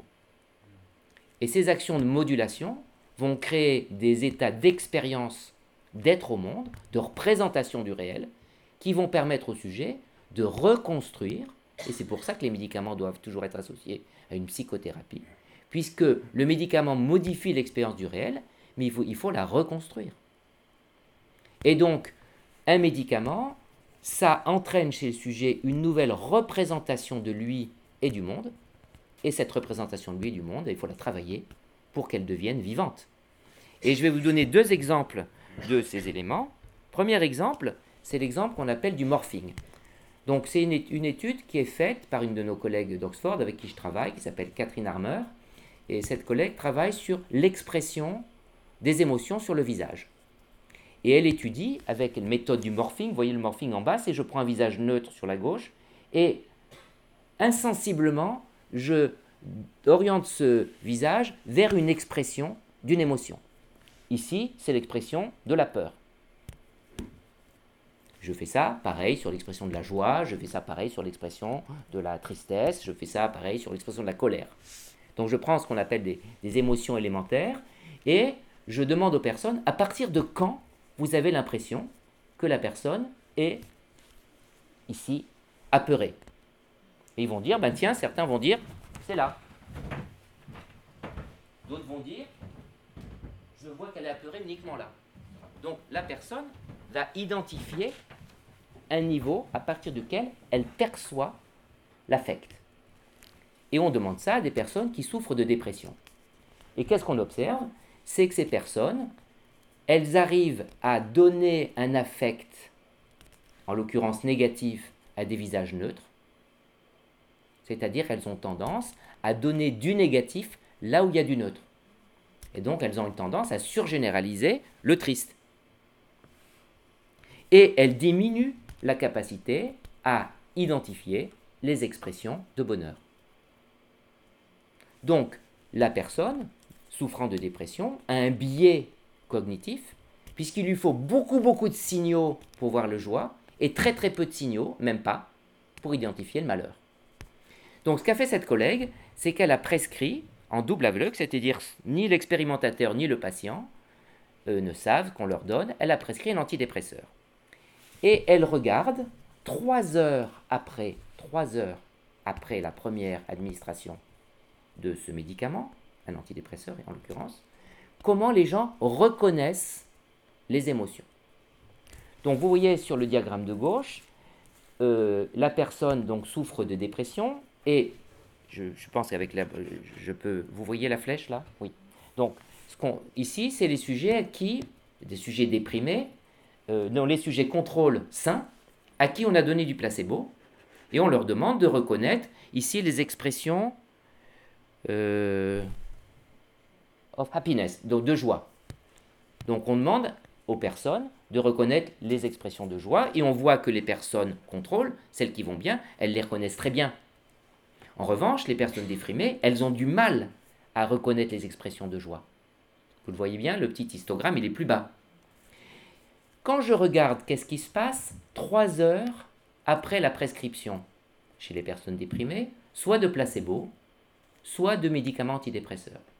C'est ce diagramme à droite. Ici, vous avez donc que des personnes déprimées qui sont là, donc les contrôles, ils sont plus là. Ici, on n'a que des personnes déprimées. ici, on a des personnes déprimées à qui on a mis du placebo.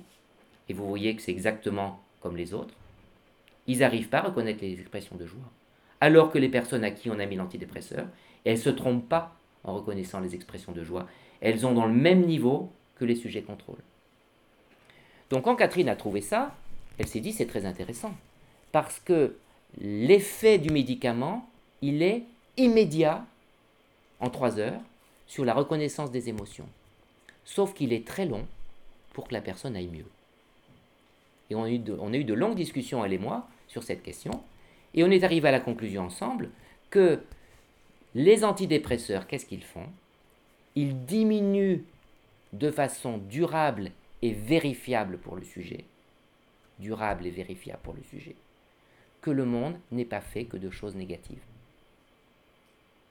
Et c'est l'aspect psychologique du médicament qui est efficace. C'est le fait que je peux vérifier que mon expérience, que le monde n'est pas si négative, est durable, qui fait que je reprends confiance en moi. Donc ce que montre Catherine, c'est que le délai d'action du médicament n'est pas que cellulaire, comme nous l'a appris, il est aussi psychologique. Il me faut du temps pour croire que le monde va mieux. Bien sûr, le médicament agit cellulairement, mais il agit cellulairement tout de suite. Ce qu'il me faut, moi, c'est, en tant que personne, le temps de m'assurer que ce médicament m'aide vraiment. Donc le médicament m'aide cellulairement, mais c'est moi qui psychologiquement me convainc que ce médicament marche. Et d'ailleurs, et c'est moi qui ai fait la remarque à Catherine, je lui dis d'ailleurs Catherine, regarde les personnes qui ont un trouble de la personnalité, comme par hasard, le délai d'action est beaucoup plus long pour eux. Parce que justement, ils n'ont pas la capacité de se saisir du fait que le monde va mieux pour aller mieux eux. Il leur faut beaucoup plus de temps pour s'en convaincre. Et donc le délai d'action du médicament antidépresseur, il est beaucoup plus long chez les sujets déprimés qui ont un trouble de la personnalité que chez les sujets déprimés qui n'ont pas un trouble de la personnalité. Vous voyez? Et donc, il y a une action pharmacologique du médicament. Elle est indéniable, mais elle est immédiate. Néanmoins, le la perception par le patient que le monde va mieux, qui va mieux, ça prend du temps. Et c'est logique d'ailleurs. On a besoin du temps pour reconstruire la sécurité du monde. Hein, c'est très vite fait d'être déstabilisé. L'autre élément, mais je vais passer parce que c'est un petit peu compliqué, c'est juste un point qui a été fait par un collègue que j'aime beaucoup, qui s'appelle Light, et qui travaille sur euh, les, régions du cerveau qui en freinent d'autres. Et là, ce qu'il montre, c'est que les sujets déprimés ont une hyperactivité d'une zone dans le cerveau qui freine la capacité à éprouver du plaisir. Donc, contrairement à ce qu'on entend penser, on n'éprouve pas du plaisir parce qu'on n'a pas assez d'énergie de plaisir. Parce que le frein qui bloque notre capacité du plaisir est trop fort. Et c'est ça qui montre très élégamment, je n'ai pas le temps de vous expliquer ça.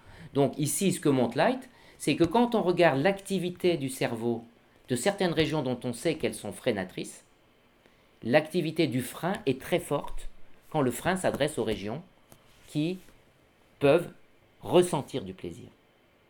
Donc on peut dire qu'un sujet déprimé, c'est quelqu'un qui donne beaucoup de mal pour ne pas avoir de plaisir. Donc c'est extrêmement intéressant de voir que une des actions des médicaments, c'est d'empêcher ce frein d'être trop puissant. C'est pas vrai pour tous les patients. Hein. Là, c'est vrai que pour les patients anédoniques. C'est pas vrai pour d'autres types de dépression. Donc là, c'est quand même très intéressant de voir que certaines formes de dépression à affect émoussé, majoritairement émoussé, et d'ailleurs peu d'atteintes cognitives, essentiellement émotives, c'est des personnes qui vont avoir un frein émotionnel trop fort. Vous voyez Donc on est dans, des systèmes où on se rend compte qu'on ne peut pas penser simplement. On est obligé d'accéder à la complexité. Elle, est simplement, c'est être faux. C'est même pas être simpliste, c'est être faux. Et donc je crois que je crois que vous avez compris que mon message c'est ça. Autre élément, c'est que le médicament, il a une fonction sociétale. Le médicament, il a une fonction d'alliance, il a une fonction de validation. Je ne comprends pas, docteur, vous me donnez un traitement, c'est marqué contre la psychose. Moi, je suis pas psychotique, je suis déprimé. Je dis oui, mais vous savez, les médicaments, c'est pas si simple, ça agit sur votre capacité émotionnelle. Ben justement, moi, mon problème, c'est mes émotions. Je dis justement, je vous donne ce médicament. Oui, mais c'est marqué antipsychotique. Alors qu'est-ce qu'il faut que je marque? Anti-émotionnel, mais si on dit anti-émotionnel, il n'est pas remboursé. On fait quoi? Vous voyez? Et donc, il y a un temps de palabre. On est comme en Afrique. C'est exactement pareil. On est au, au pied du baobab et on raconte. On dit voilà, le médicament il s'appelle comme ci, comme ça, mais en vérité vous êtes spécial, etc. Et le temps qu'on passe là-dessus, c'est un temps presque plus important que le temps de la thérapie. Parce qu'il faut justement que la personne s'approprie. Et s'approprier, c'est compliqué parce que nous, on pense tellement qu'on est unique et en même temps, on voudrait tellement être comme les autres qu'on passe son temps dans ce espèce de débat absolu. Non, mais moi, je suis pas. Je, docteur, non, non, mais moi, ce médicament, ça me va pas du tout, du tout. Ah non, ce médicament, ma voisine a ce médicament, ça va pas du tout. Bon, je dis, ok, d'accord, on fait quoi? Bah, moi, je suis malade. Euh, savoir, alors vous êtes malade, vous êtes comme tout le monde, et puis en même temps, vous voulez pas le médicament des autres. Alors, on fait quoi? Faut qu'on j'invente un médicament qui s'appelle votre nom? Ah non, non, mais c'est pas ça que je veux dire. Donc, on voit bien qu'on est dans des difficultés. Et les difficultés qu'on a, c'est être aidé. C'est ça la vraie, la vérité. C'est que c'est très dur d'être aidé, c'est pas facile. Alors les psychotropes, on n'en parle même pas. Hein. Psychotropes, c'est médicaments, c'est camisole chimique, euh, c'est euh, on fait penser les gens différemment, c'est on, on, fait du bonheur sur ordonnance, euh, on est des dealers, voilà. Donc c'est assez compliqué. Et donc parfois, certains médecins sont découragés et ils prennent le politiquement correct il faut le comprendre. Parce qu'à part de, de, se battre toute la journée, euh, convaincre quelqu'un qui ce serait bien qu'il prenne un traitement, mais non, ça sert à rien. Euh, de toute façon, moi, je peux pas m'empêcher de penser que c'est mon patron. Je dis, mais oui, votre patron, il agit quand même sur votre cerveau à vous. Euh, donc c'est votre cerveau qui dort pas. Et puis à un moment donné, même si c'est la faute du patron, d'abord, je ne vais pas prescrire le médicament à votre patron. Donc comment est-ce qu'on fait? Ah non, non, mais ça, moi, je veux pas. Je veux pas rentrer là-dedans. Après, je suis dépendant des médicaments. Alors on fait quoi? Vous êtes dans mon bureau, vous êtes à l'hôpital, j'ai ma blouse blanche, mon stéthoscope, l'étiquette rouge. Et il faut pas que je sois malade.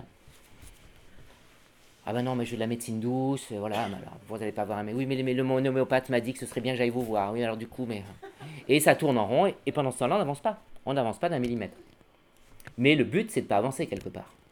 Donc c'est assez intéressant, tout ça, de d'essayer de comprendre ce qui se joue.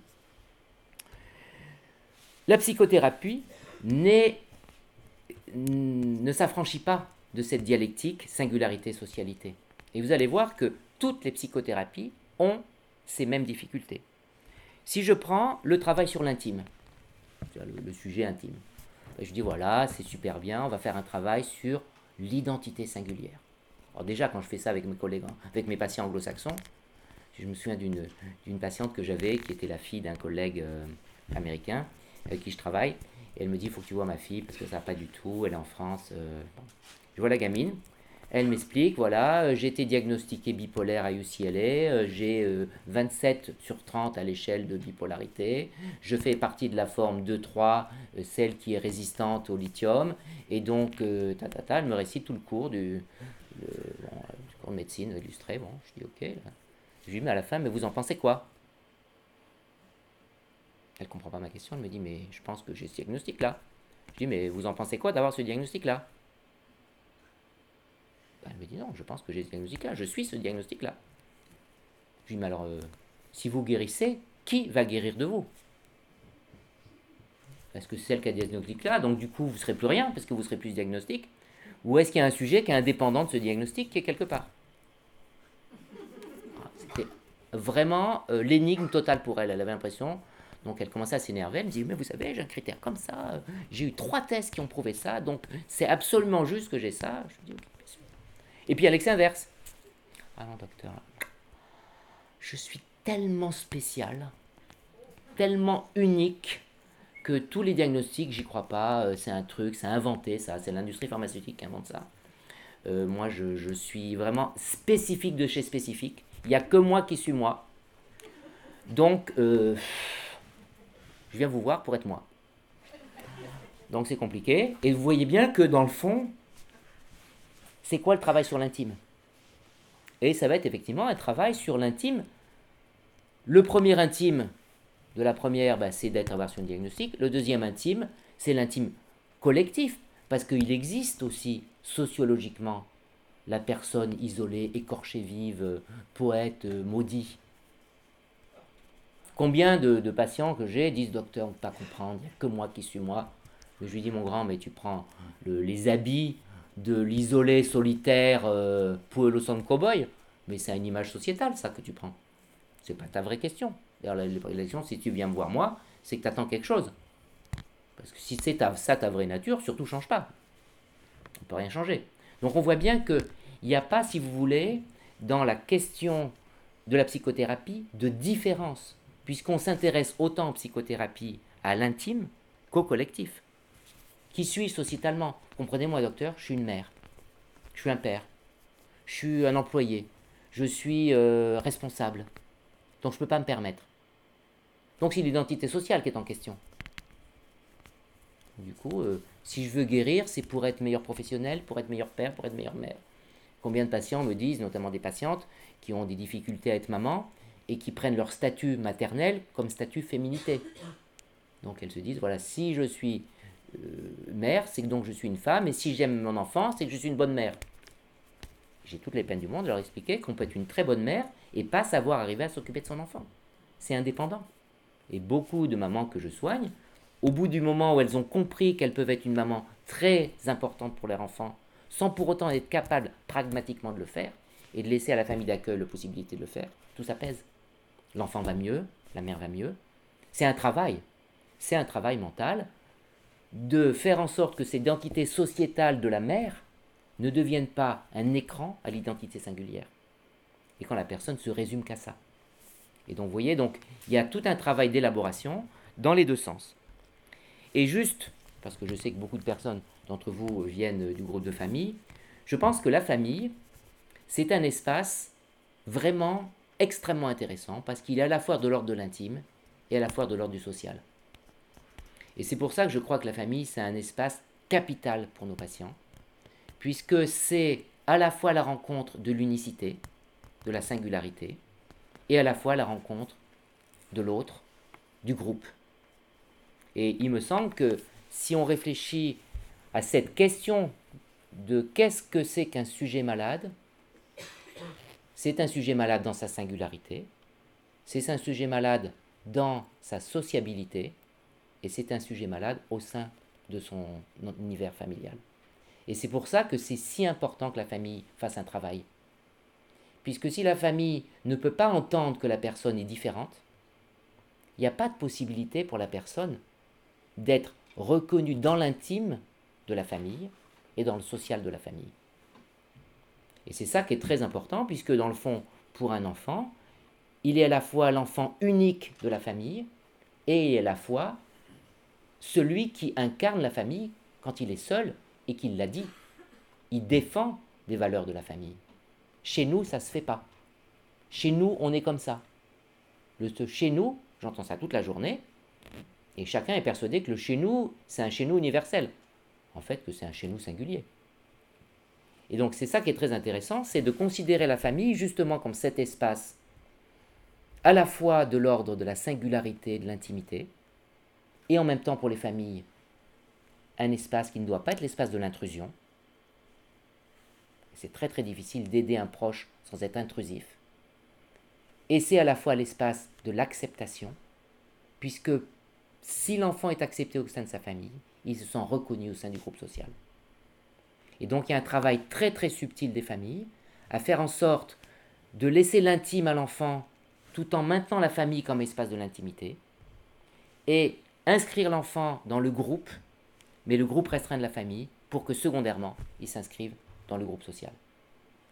Et c'est pour ça que les familles sont vraiment dans cette espèce de carrefour très très difficile de l'espace de la singularité, chaque famille est unique, sans être pour autant dans l'espace de l'intrusion, et l'espace du collectif, mais avec la protection des murs de la famille.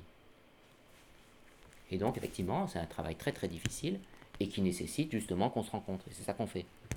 Voilà. Et, et, je pense que cette question, justement, interdépendance, indépendance, elle me paraît capitale. Et je pense que si on réfléchit sous cet angle-là, on a une vision plus globale et moins caricaturale. Voilà un petit peu ce que je voulais vous dire ce soir. Donc les questions sont, sont bienvenues.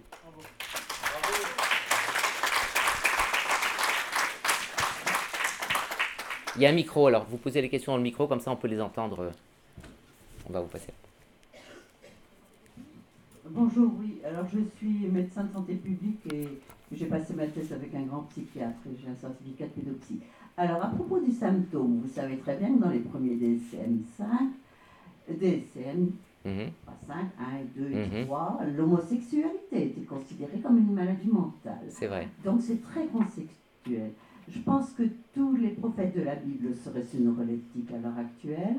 Je pense que les gens qu'on anoblissait euh, autrefois avant la Révolution française seraient aussi enfermés parce que c'était des grands originaux. Alors moi j'ai fait des travaux d'anthropologie euh, pendant 4 ans. J'ai rencontré Françoise Héritier, je connais c'est aussi Alain Bottero et puis Philippe Renaud Mhm. pendant quatre ans à l'association Mensa et tous à peu près ont été étiquetés schizophrènes, bipolaires, alors qu'ils avaient simplement un très haut QI, mais que le psy, par exemple à Tarnier, j'ai été voir un petit interne que j'avais déjà invité à Mensa, et je lui ai dit, vous avez réussi les tests Il m'a dit non. Je lui ai dit, comment vous allez comprendre vos patients qui ont un QI supérieur? Alors le QI, moi je détache une fille neuropsychologue, et donc, euh, je vois tous les tests. Et ça dépend aussi de la passation. Donc, j'envoie chez des psychologues qui savent le faire Mhm. passer, mais pas toujours l'interpréter. Est-ce que toutes ces nuances, parce que euh, avec euh, le livre, par exemple, de Joseph Chauvenec, Je suis à l'ouest, l'Est, Mhm. ça a été terrible parce que lui, il s'est fait soigner pour rien. hein, parce qu'il était autiste de haut niveau simplement. Mhm. Ça n'a pas besoin de traitement. Or, ici en France, vous savez très bien que la psychanalyse n'a pas considéré les autistes comme il aurait fallu et qu'ils ont été maltraités. Qu'est-ce que Mhm. vous en pensez de ça? Alors moi je pense que quand on est dans l'ignorance, on peut avoir des positions caricaturales. J'avais un ancien patron qui disait, il y a beaucoup de gens qui ne sont pas embarrassés par leur savoir. Donc ils peuvent se permettre d'être sûrs d'eux.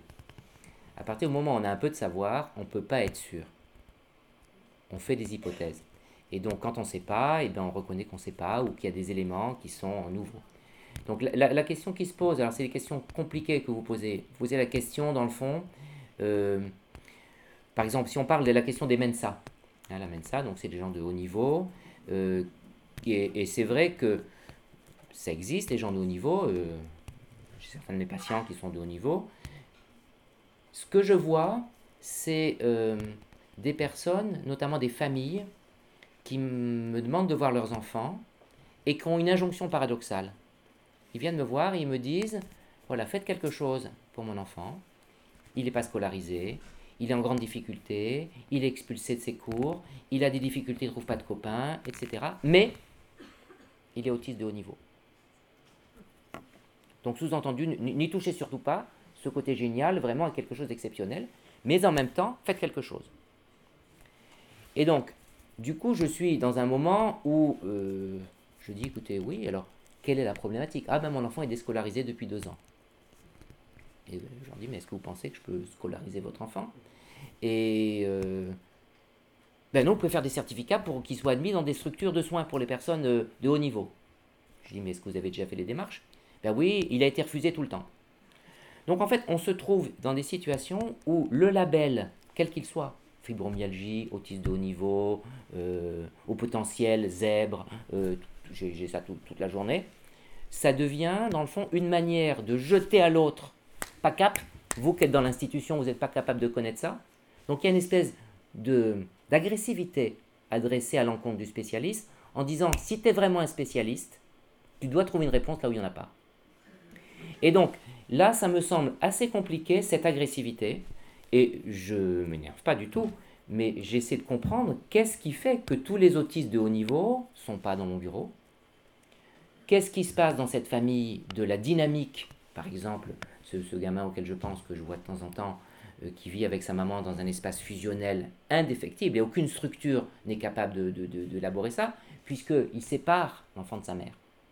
Donc on voit bien qu'il y a plusieurs niveaux de compréhension, et comme je disais tout à l'heure, quelle est l'éthique de la bienveillance?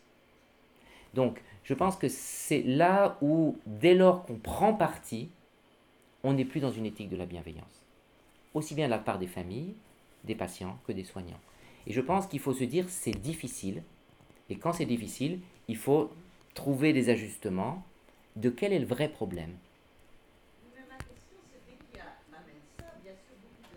Oui, bien sûr. Il y a aussi des gens brillants. Bien sûr. Ceux-là ne sont pas toujours compris par des gens. Bien sûr. Mais l'idée, c'est peut-être de les aider ou de comprendre qu'est-ce qui fait qu'ils ont du mal, quelle est leur souffrance. Et on n'est plus dans la pathologie, on est dans. La souffrance, c'est en France, depuis la Révolution, je pense, que ça c'est, euh, j'ai entendu d'autres euh, mm -hmm. qui s'occupent, comme Jean-Charles Thénardier, mm -hmm.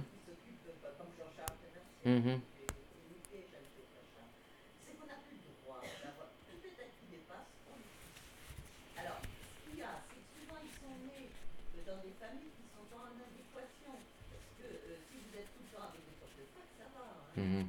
C'est simplement que le père n'est pas forcément le père, donc les parents ne sont pas au niveau du fils. Il y a des élaborations, justement, vous avez raison, il faut évoquer les, éléments qui sont les éléments de la complexité auxquels on peut accéder. On va, on va donner aussi la parole à, d'autres euh, questions. Juste un point, parce que ça m'a été euh, euh, demandé, et la modestie de Philippe, effectivement, n'a pas fait les choses correctement, ce qui est normal.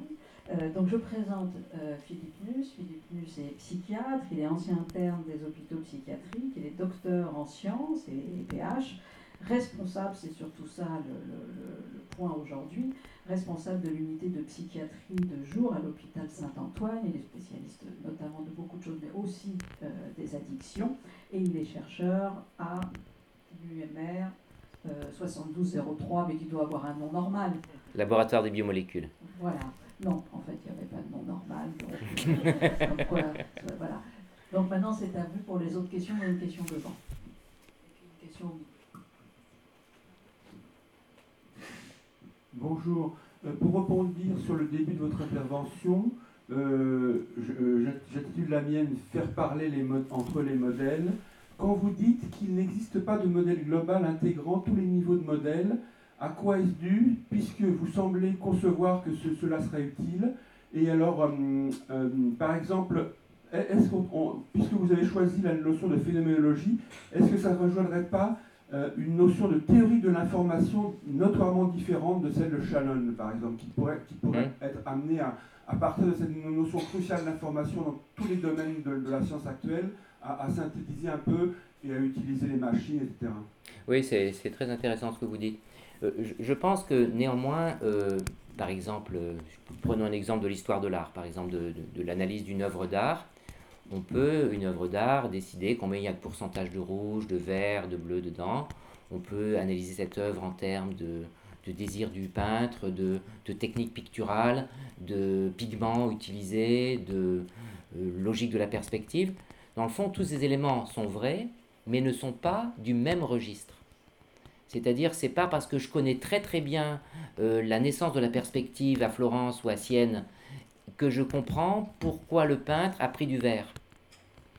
C'est pas parce que je comprends que le verre c'est du lapis lazuli que je comprends que euh, les Grecs avaient euh, utilisé l'albâtre pour mettre des pigments et faire une, technique au four pour avoir une, technique d'apparition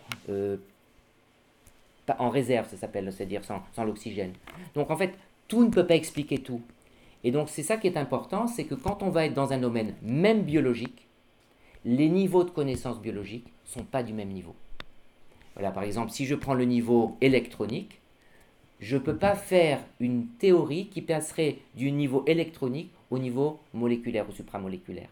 Je suis obligé d'accepter que c'est des champs conceptuels qui certes sont contigus, mais ne sont pas continus. Et donc, euh, ça s'appelle en science la définition du domaine de définition. Tous les domaines de définition ne permettent pas. Par exemple, l'exemple que je donne, euh, le cours que je donne à Oxford, je commence par le, le texte de Proust euh, sur, dans la recherche sur le petit pan de mur jaune. Donc Proust, à un moment donné, parle d'un tableau de Vermeer, La vue de Delphes, et il parle pendant des heures du petit pan de mur jaune. Il dit voilà, il fait ci, il fait ça, et je regardais le sable, et le sable était rose, et, et puis euh, Bergotte, le, le, gars qui décrit ça, ben, il meurt tout d'un coup devant son petit pan de mur jaune. Donc moi, quand je lis ce texte, dans ma tête, j'ai un jaune qui apparaît. Un jaune imaginaire, mais que je m'imagine, même si j'ai jamais vu le tableau. Et puis après, je vois ce tableau avec mes yeux, je vois ce tableau, je vais à Delphes et je vois le tableau, et effectivement, je vois un jaune. A priori, le jaune que je vois ne correspond pas au jaune que je me suis fait dans ma tête. Et puis un jour, je, deviens restaurateur de tableau et je mesure la fréquence d'onde de ce jaune. La longueur d'onde. Ben, la longueur d'onde de jaune, ça va pas m'expliquer l'émotion du jaune que j'ai eu en lisant Proust. Donc il n'y a pas d'opérateur de transformation entre ces descriptions du même réel. Et c'est ça qui est important, c'est que la description d'un réel défend du domaine de définition au sein duquel il, a lieu. Et même dans un domaine scientifique, parce qu'on a toujours tendance à, dire que la science, c'est continu. Non, la science, c'est contigu. C'est quand je fais de la chimie moléculaire, je ne fais pas de la physiologie. Quand je fais de la physiologie, je ne fais pas du métabolisme. Quand je fais du métabolisme, je ne fais pas du développement de l'individu euh, dans un groupe social. Pourquoi est-ce que l'espèce se reproduit? Donc, je peux utiliser les règles de l'un à l'autre, mais je ne peux pas dire que l'un est homothétique de l'autre. Il suffit d'avoir un seul opérateur, et cet opérateur permet de transformer le spin en activité de sécrétion de glucose. Voyez? Et donc c'est ça qui est très compliqué, et c'est là où les gens ont du mal, parce qu'ils aiment des modèles simplifiés. Or, la réalité n'est pas simplifiée. Elle est complexe. Et donc, dès lors que je veux essayer de concevoir quelque chose, je suis obligé de définir des domaines de définition au sein desquels ma réflexion est pertinente. Et donc la réflexion, d'aujourd'hui, c'est comment un thérapeute responsable d'une personne qui souffre doit penser la pathologie. Ce serait différent si j'étais pas du tout médecin et je, définissais des modèles animaux. Donc pour en revenir à la, à la question de la signalisation, je trouve que vous avez parfaitement raison.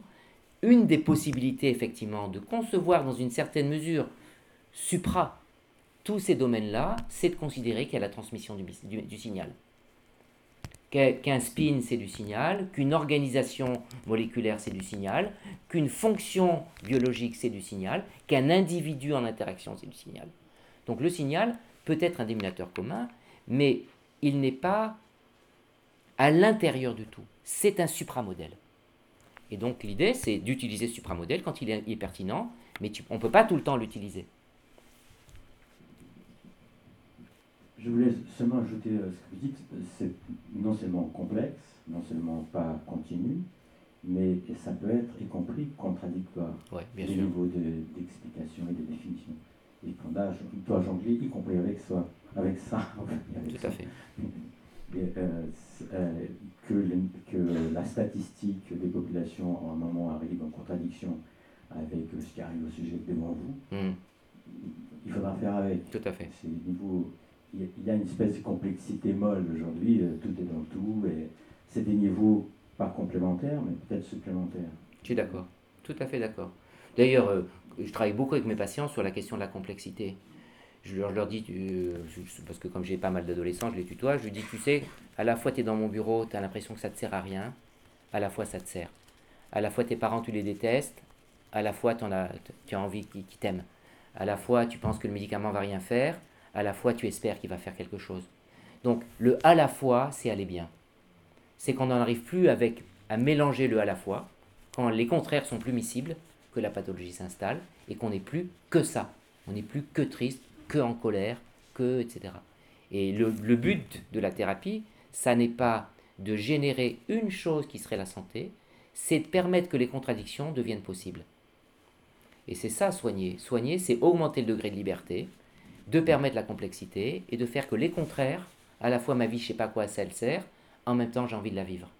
Et c'est ça qui va être très intéressant dans notre métier, c'est de permettre, comme vous le dites, de faire qu'un niveau qui est difficile à définir soit possible alors qu'il n'est pas logique. Et c'est ça qui est hyper intéressant et qu'il y a des gens tout d'un coup, on ne sait pas pourquoi ils vont mieux. On a l'impression que rien n'a changé. Et là, tout d'un coup, ils arrivent, ils disent Oh, docteur, c'est plus la peine que je vienne vous voir. Parfois, ils ont tort, mais parfois, euh, ils ont trouvé un équilibre ailleurs. Et c'est ce qu'on appelle, nous, les états métastables. On est dans un espèce d'état d'équilibre qui est fonctionnel.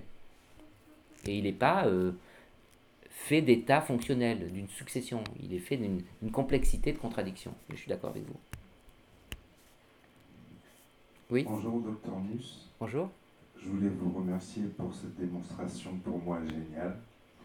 Et surtout euh, pour la démonstration de l'aspect tout à fait relatif de l'efficacité des pratiques et des vérités médicales. Donc je trouve que cette, démonstration fait preuve d'une humilité énorme, et je ne sais pas au niveau de, la part d'un médecin, et je ne sais pas si elle est partagée par l'ensemble de vos collègues, mais en tout cas c'est euh, magnifique. Alors je me présente, je suis, euh, j'ai 43 ans, j'ai été diagnostiqué schizophrène à l'âge de 21 ans, et je pense aujourd'hui être résolument sur la voie de rétablissement.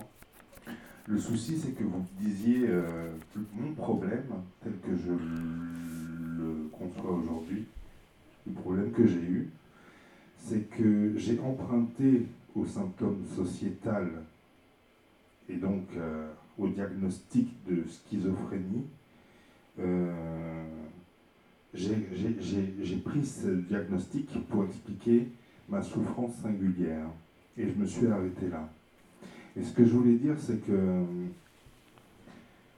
euh, l'identité sociétale, le diagnostic, euh, plutôt que d'être une guidance, parfois il empêche d'évoluer dans la manière de se penser et de se présenter au monde. Il empêche de se prendre en charge et de se soigner quand on s'arrête à lui. Euh, les personnes qui m'ont pris en charge, ou en tout cas celles que j'ai le plus écoutées, sont effectivement les gens de la médecine et les psychiatres alors qu'en fait j'aurais plutôt, et je m'en sors aujourd'hui par le domaine de l'art. Euh, ce que je voulais dire, c'est que on, a parlé une fois lors d'une de vos d'une de vos conférences de vos, du soir du fait que les maladies psychiques sont vraiment à l'interface du physiologique, du biologique, du corporel et de tout ce qui est émotionnel, cœur, poésie, euh, corps, euh, sentiment. Je n'arrivais pas à m'expliquer euh, les passerelles entre les uns et les autres. Aujourd'hui, dans ma voie de guérison, je comprends que ce qui était de l'ordre de l'intime, de l'émotionnel et du cœur était beaucoup plus important que toutes les explications médicales et psychothérapiques que l'on m'a données. Euh, et je voudrais dire, je ne voudrais pas prendre mon cas pour une généralité, mais je pense que les choses sont beaucoup plus simples, la plupart du temps peut-être, et beaucoup moins complexes que des diagnostics et des, et des, comment dire, et des recherches et des, et des complexités médicales, et qu'il faut s'en remettre à l'humanité et au, comment dire, au, à l'humanité, à la fraternité, à la solidarité et au cœur dans ce monde. Voilà. Mmh. C'est très juste. Moi, moi, ce que je pense, c'est, en fait, ce qui est compliqué quand on tombe malade, c'est qu'on a besoin de se l'expliquer. Qu'est-ce qui se passe quand je tombe malade. On doit bien s'expliquer soi, mais par rapport aux autres. Parce que moi, je suis l'enfant de mes parents, euh, papa il est à côté. Euh, comment je peux, alors que je suis plus pareil que ce que j'étais avant, considérer que je ne suis pas un fils indigne de mon père ou de ma mère? Donc, dans une certaine mesure, le diagnostic m'aide, puisque c'est un invariant sociétal à partir duquel tout le monde peut se mettre d'accord. Donc, avoir un enfant qui a une maladie, ça permet à un moment donné de pouvoir mettre un nom face à quelque chose qui est une rupture.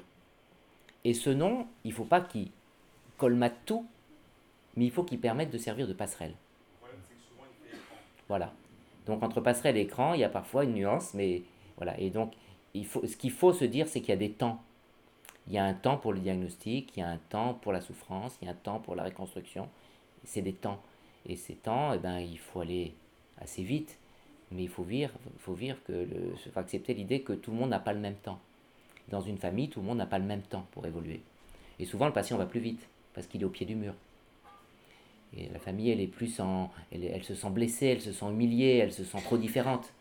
Et donc, c'est trop difficile. Ce que voudrait une famille, dans un premier temps, c'est que ce soit comme avant. Et accepter que ce soit comme après, bah, c'est pas facile. Parce qu'il faut construire un après, on n'a pas l'impression qu'il y a un après possible. Le seul après possible, c'est que ce soit comme avant. Et donc c'est euh, là, c'est parfois les prothèses explicatives deviennent des possibilités de passer avec quelque chose qui est une falsification, mais qui est une falsification nécessaire. Un peu comme quand on construit, il faut mettre des échafaudages, et puis après on retire les échafaudages.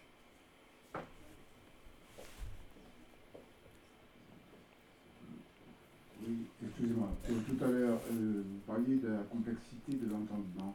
Mhm. Mais euh, je n'ai pas entendu, mais il me semble aussi que l'entendement vient aussi des origines. Mhm. C'est vrai. Il faut penser Ah oui, mais j'ai marqué culture, hein.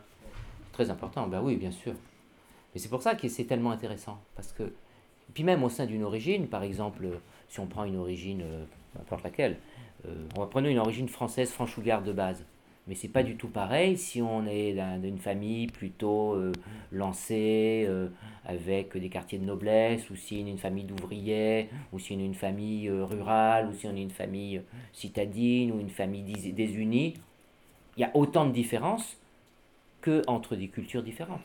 Et en fait, c'est ça qu'il y a des micro-cultures. Et je crois que l'ethnographie, ou l'ethnologie, elle est micro. Parce que par exemple, moi quand je vais aux Antilles et que je discute, alors tant qu'il y a des blancs dans l'histoire, tout le monde est d'accord. Mais dès qu'il n'y a plus de blancs dans l'histoire, euh, il habite tel village, c'est pas bien, il habite telle île, c'est pas bien, il habite tel truc, ça va pas. Donc on voit bien qu'il y a tout le temps un différent de soi. Et que si on ne prend pas ça en compte, on n'y arrive pas.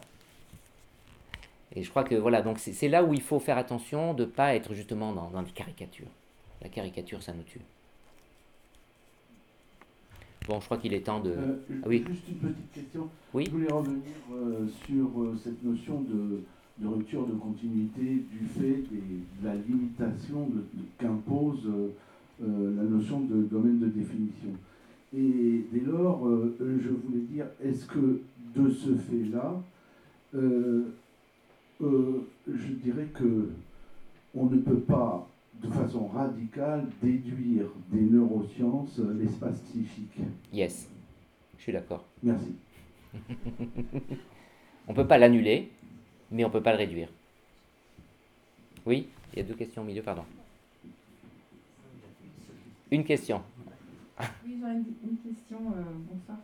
À propos de la stigmatisation de certaines maladies, parce qu'à vous entendre, quand vous rapportez des paroles de vos patients, j'ai l'impression que certains ont envie absolument d'être dépressifs résistants ou bipolaires, mais qu'on ne peut pas être psycho, on peut être que toxico.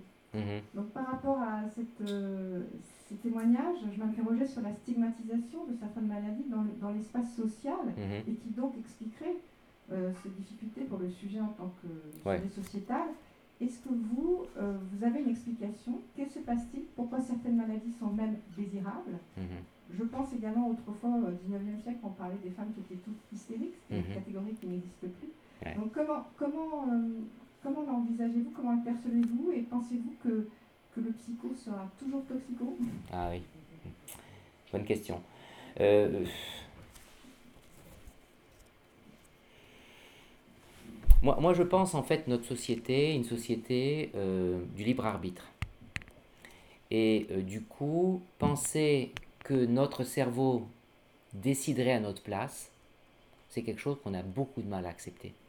On aime bien avoir l'impression que si on est gentil, c'est grâce à nous, si on est intelligent, c'est grâce à nous, si on est travailleur, c'est grâce à nous. Ça ne vient pas de notre cerveau.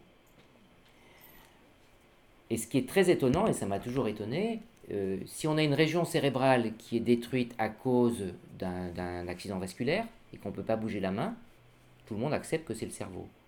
Si dans la région à 1 cm à côté, la région correspond aux affects, si cette région est malade, ça ne peut pas venir du cerveau. Donc on accepte quand l'atteinte cérébrale a une, atteinte motrice, mais quand elle touche la volition, quand elle touche les affects, on n'accepte pas. Et c'est pour ça d'ailleurs qu'il n'y a pas actuellement de recherche sur les médicaments psychotropes, puisqu'on n'accepte pas les effets secondaires des médicaments psychotropes, alors qu'on fait des projets vertigineux en cancérologie, en cardiologie, parce qu'on accepte les effets secondaires.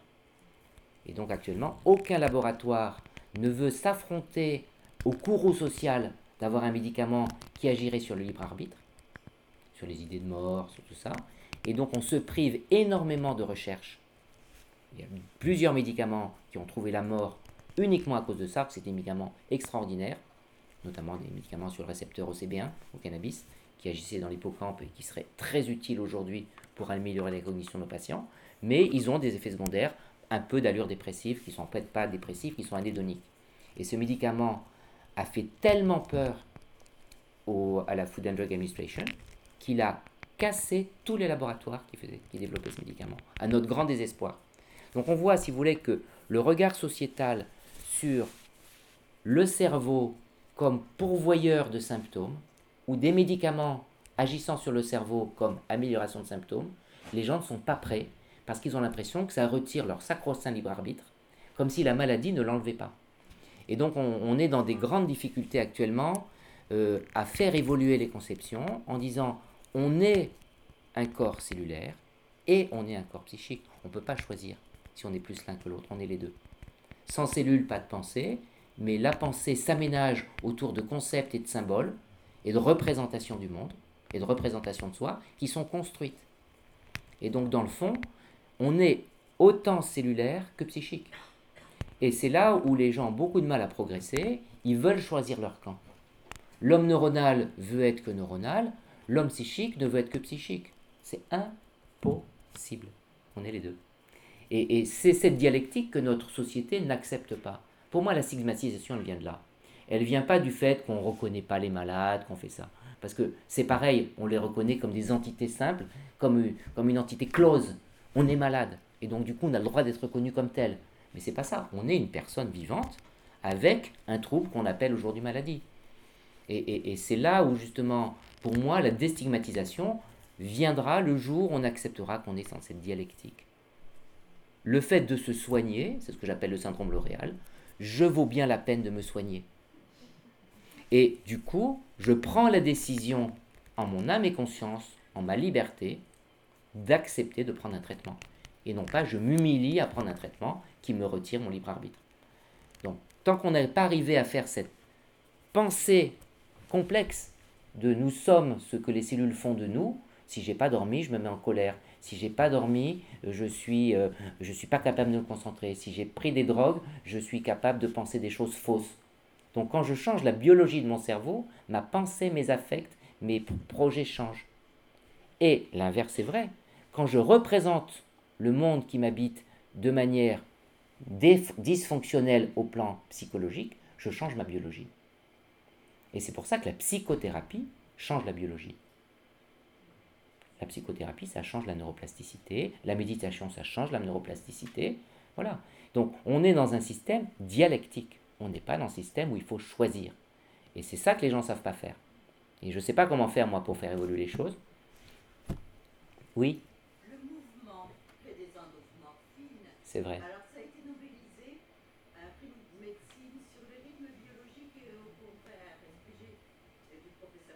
Mmh. Mmh. Mmh. Et il est à Saint-Antoine et il va faire son congrès à, à la Pitié-Salpêtrière comme tous les ans en fin mars. Oui, c'est moi l'organisateur du congrès, donc je suis au courant, oui. Mais je vous remercie quand même de le rappeler, ça fait de la pub.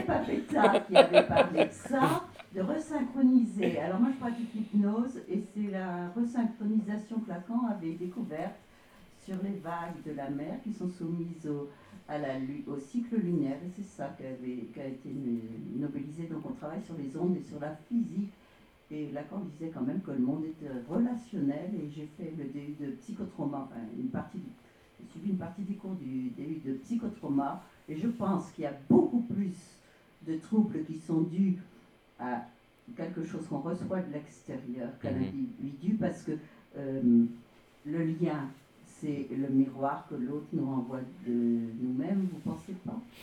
Oui, dans la théorie de l'esprit, c'est très important. De, de, de, de, façon, comme je disais tout à l'heure, l'espèce humaine est grégaire et on a besoin de l'autrui, besoin d'autrui pour se sentir. Donc c'est d'ailleurs même dans la, la, lecture psychanalytique veut que le sujet dans cette diade mère-enfant dans laquelle il est fusionnel perçoit qu'il existe, non pas parce qu'il existe, parce que l'autre s'en va. Donc on pourrait dire que l'identité naît de l'autre avant de naître de soi. Donc on a justement cette lecture euh, dans beaucoup de registres où euh, la connaissance de soi nécessite la présence d'autrui. Bon, ben, en tout cas, je crois que voilà, je crois que c'était une, une, audience très, très, très attentive. On va remercier euh, Philippe Luce vraiment chaleureusement.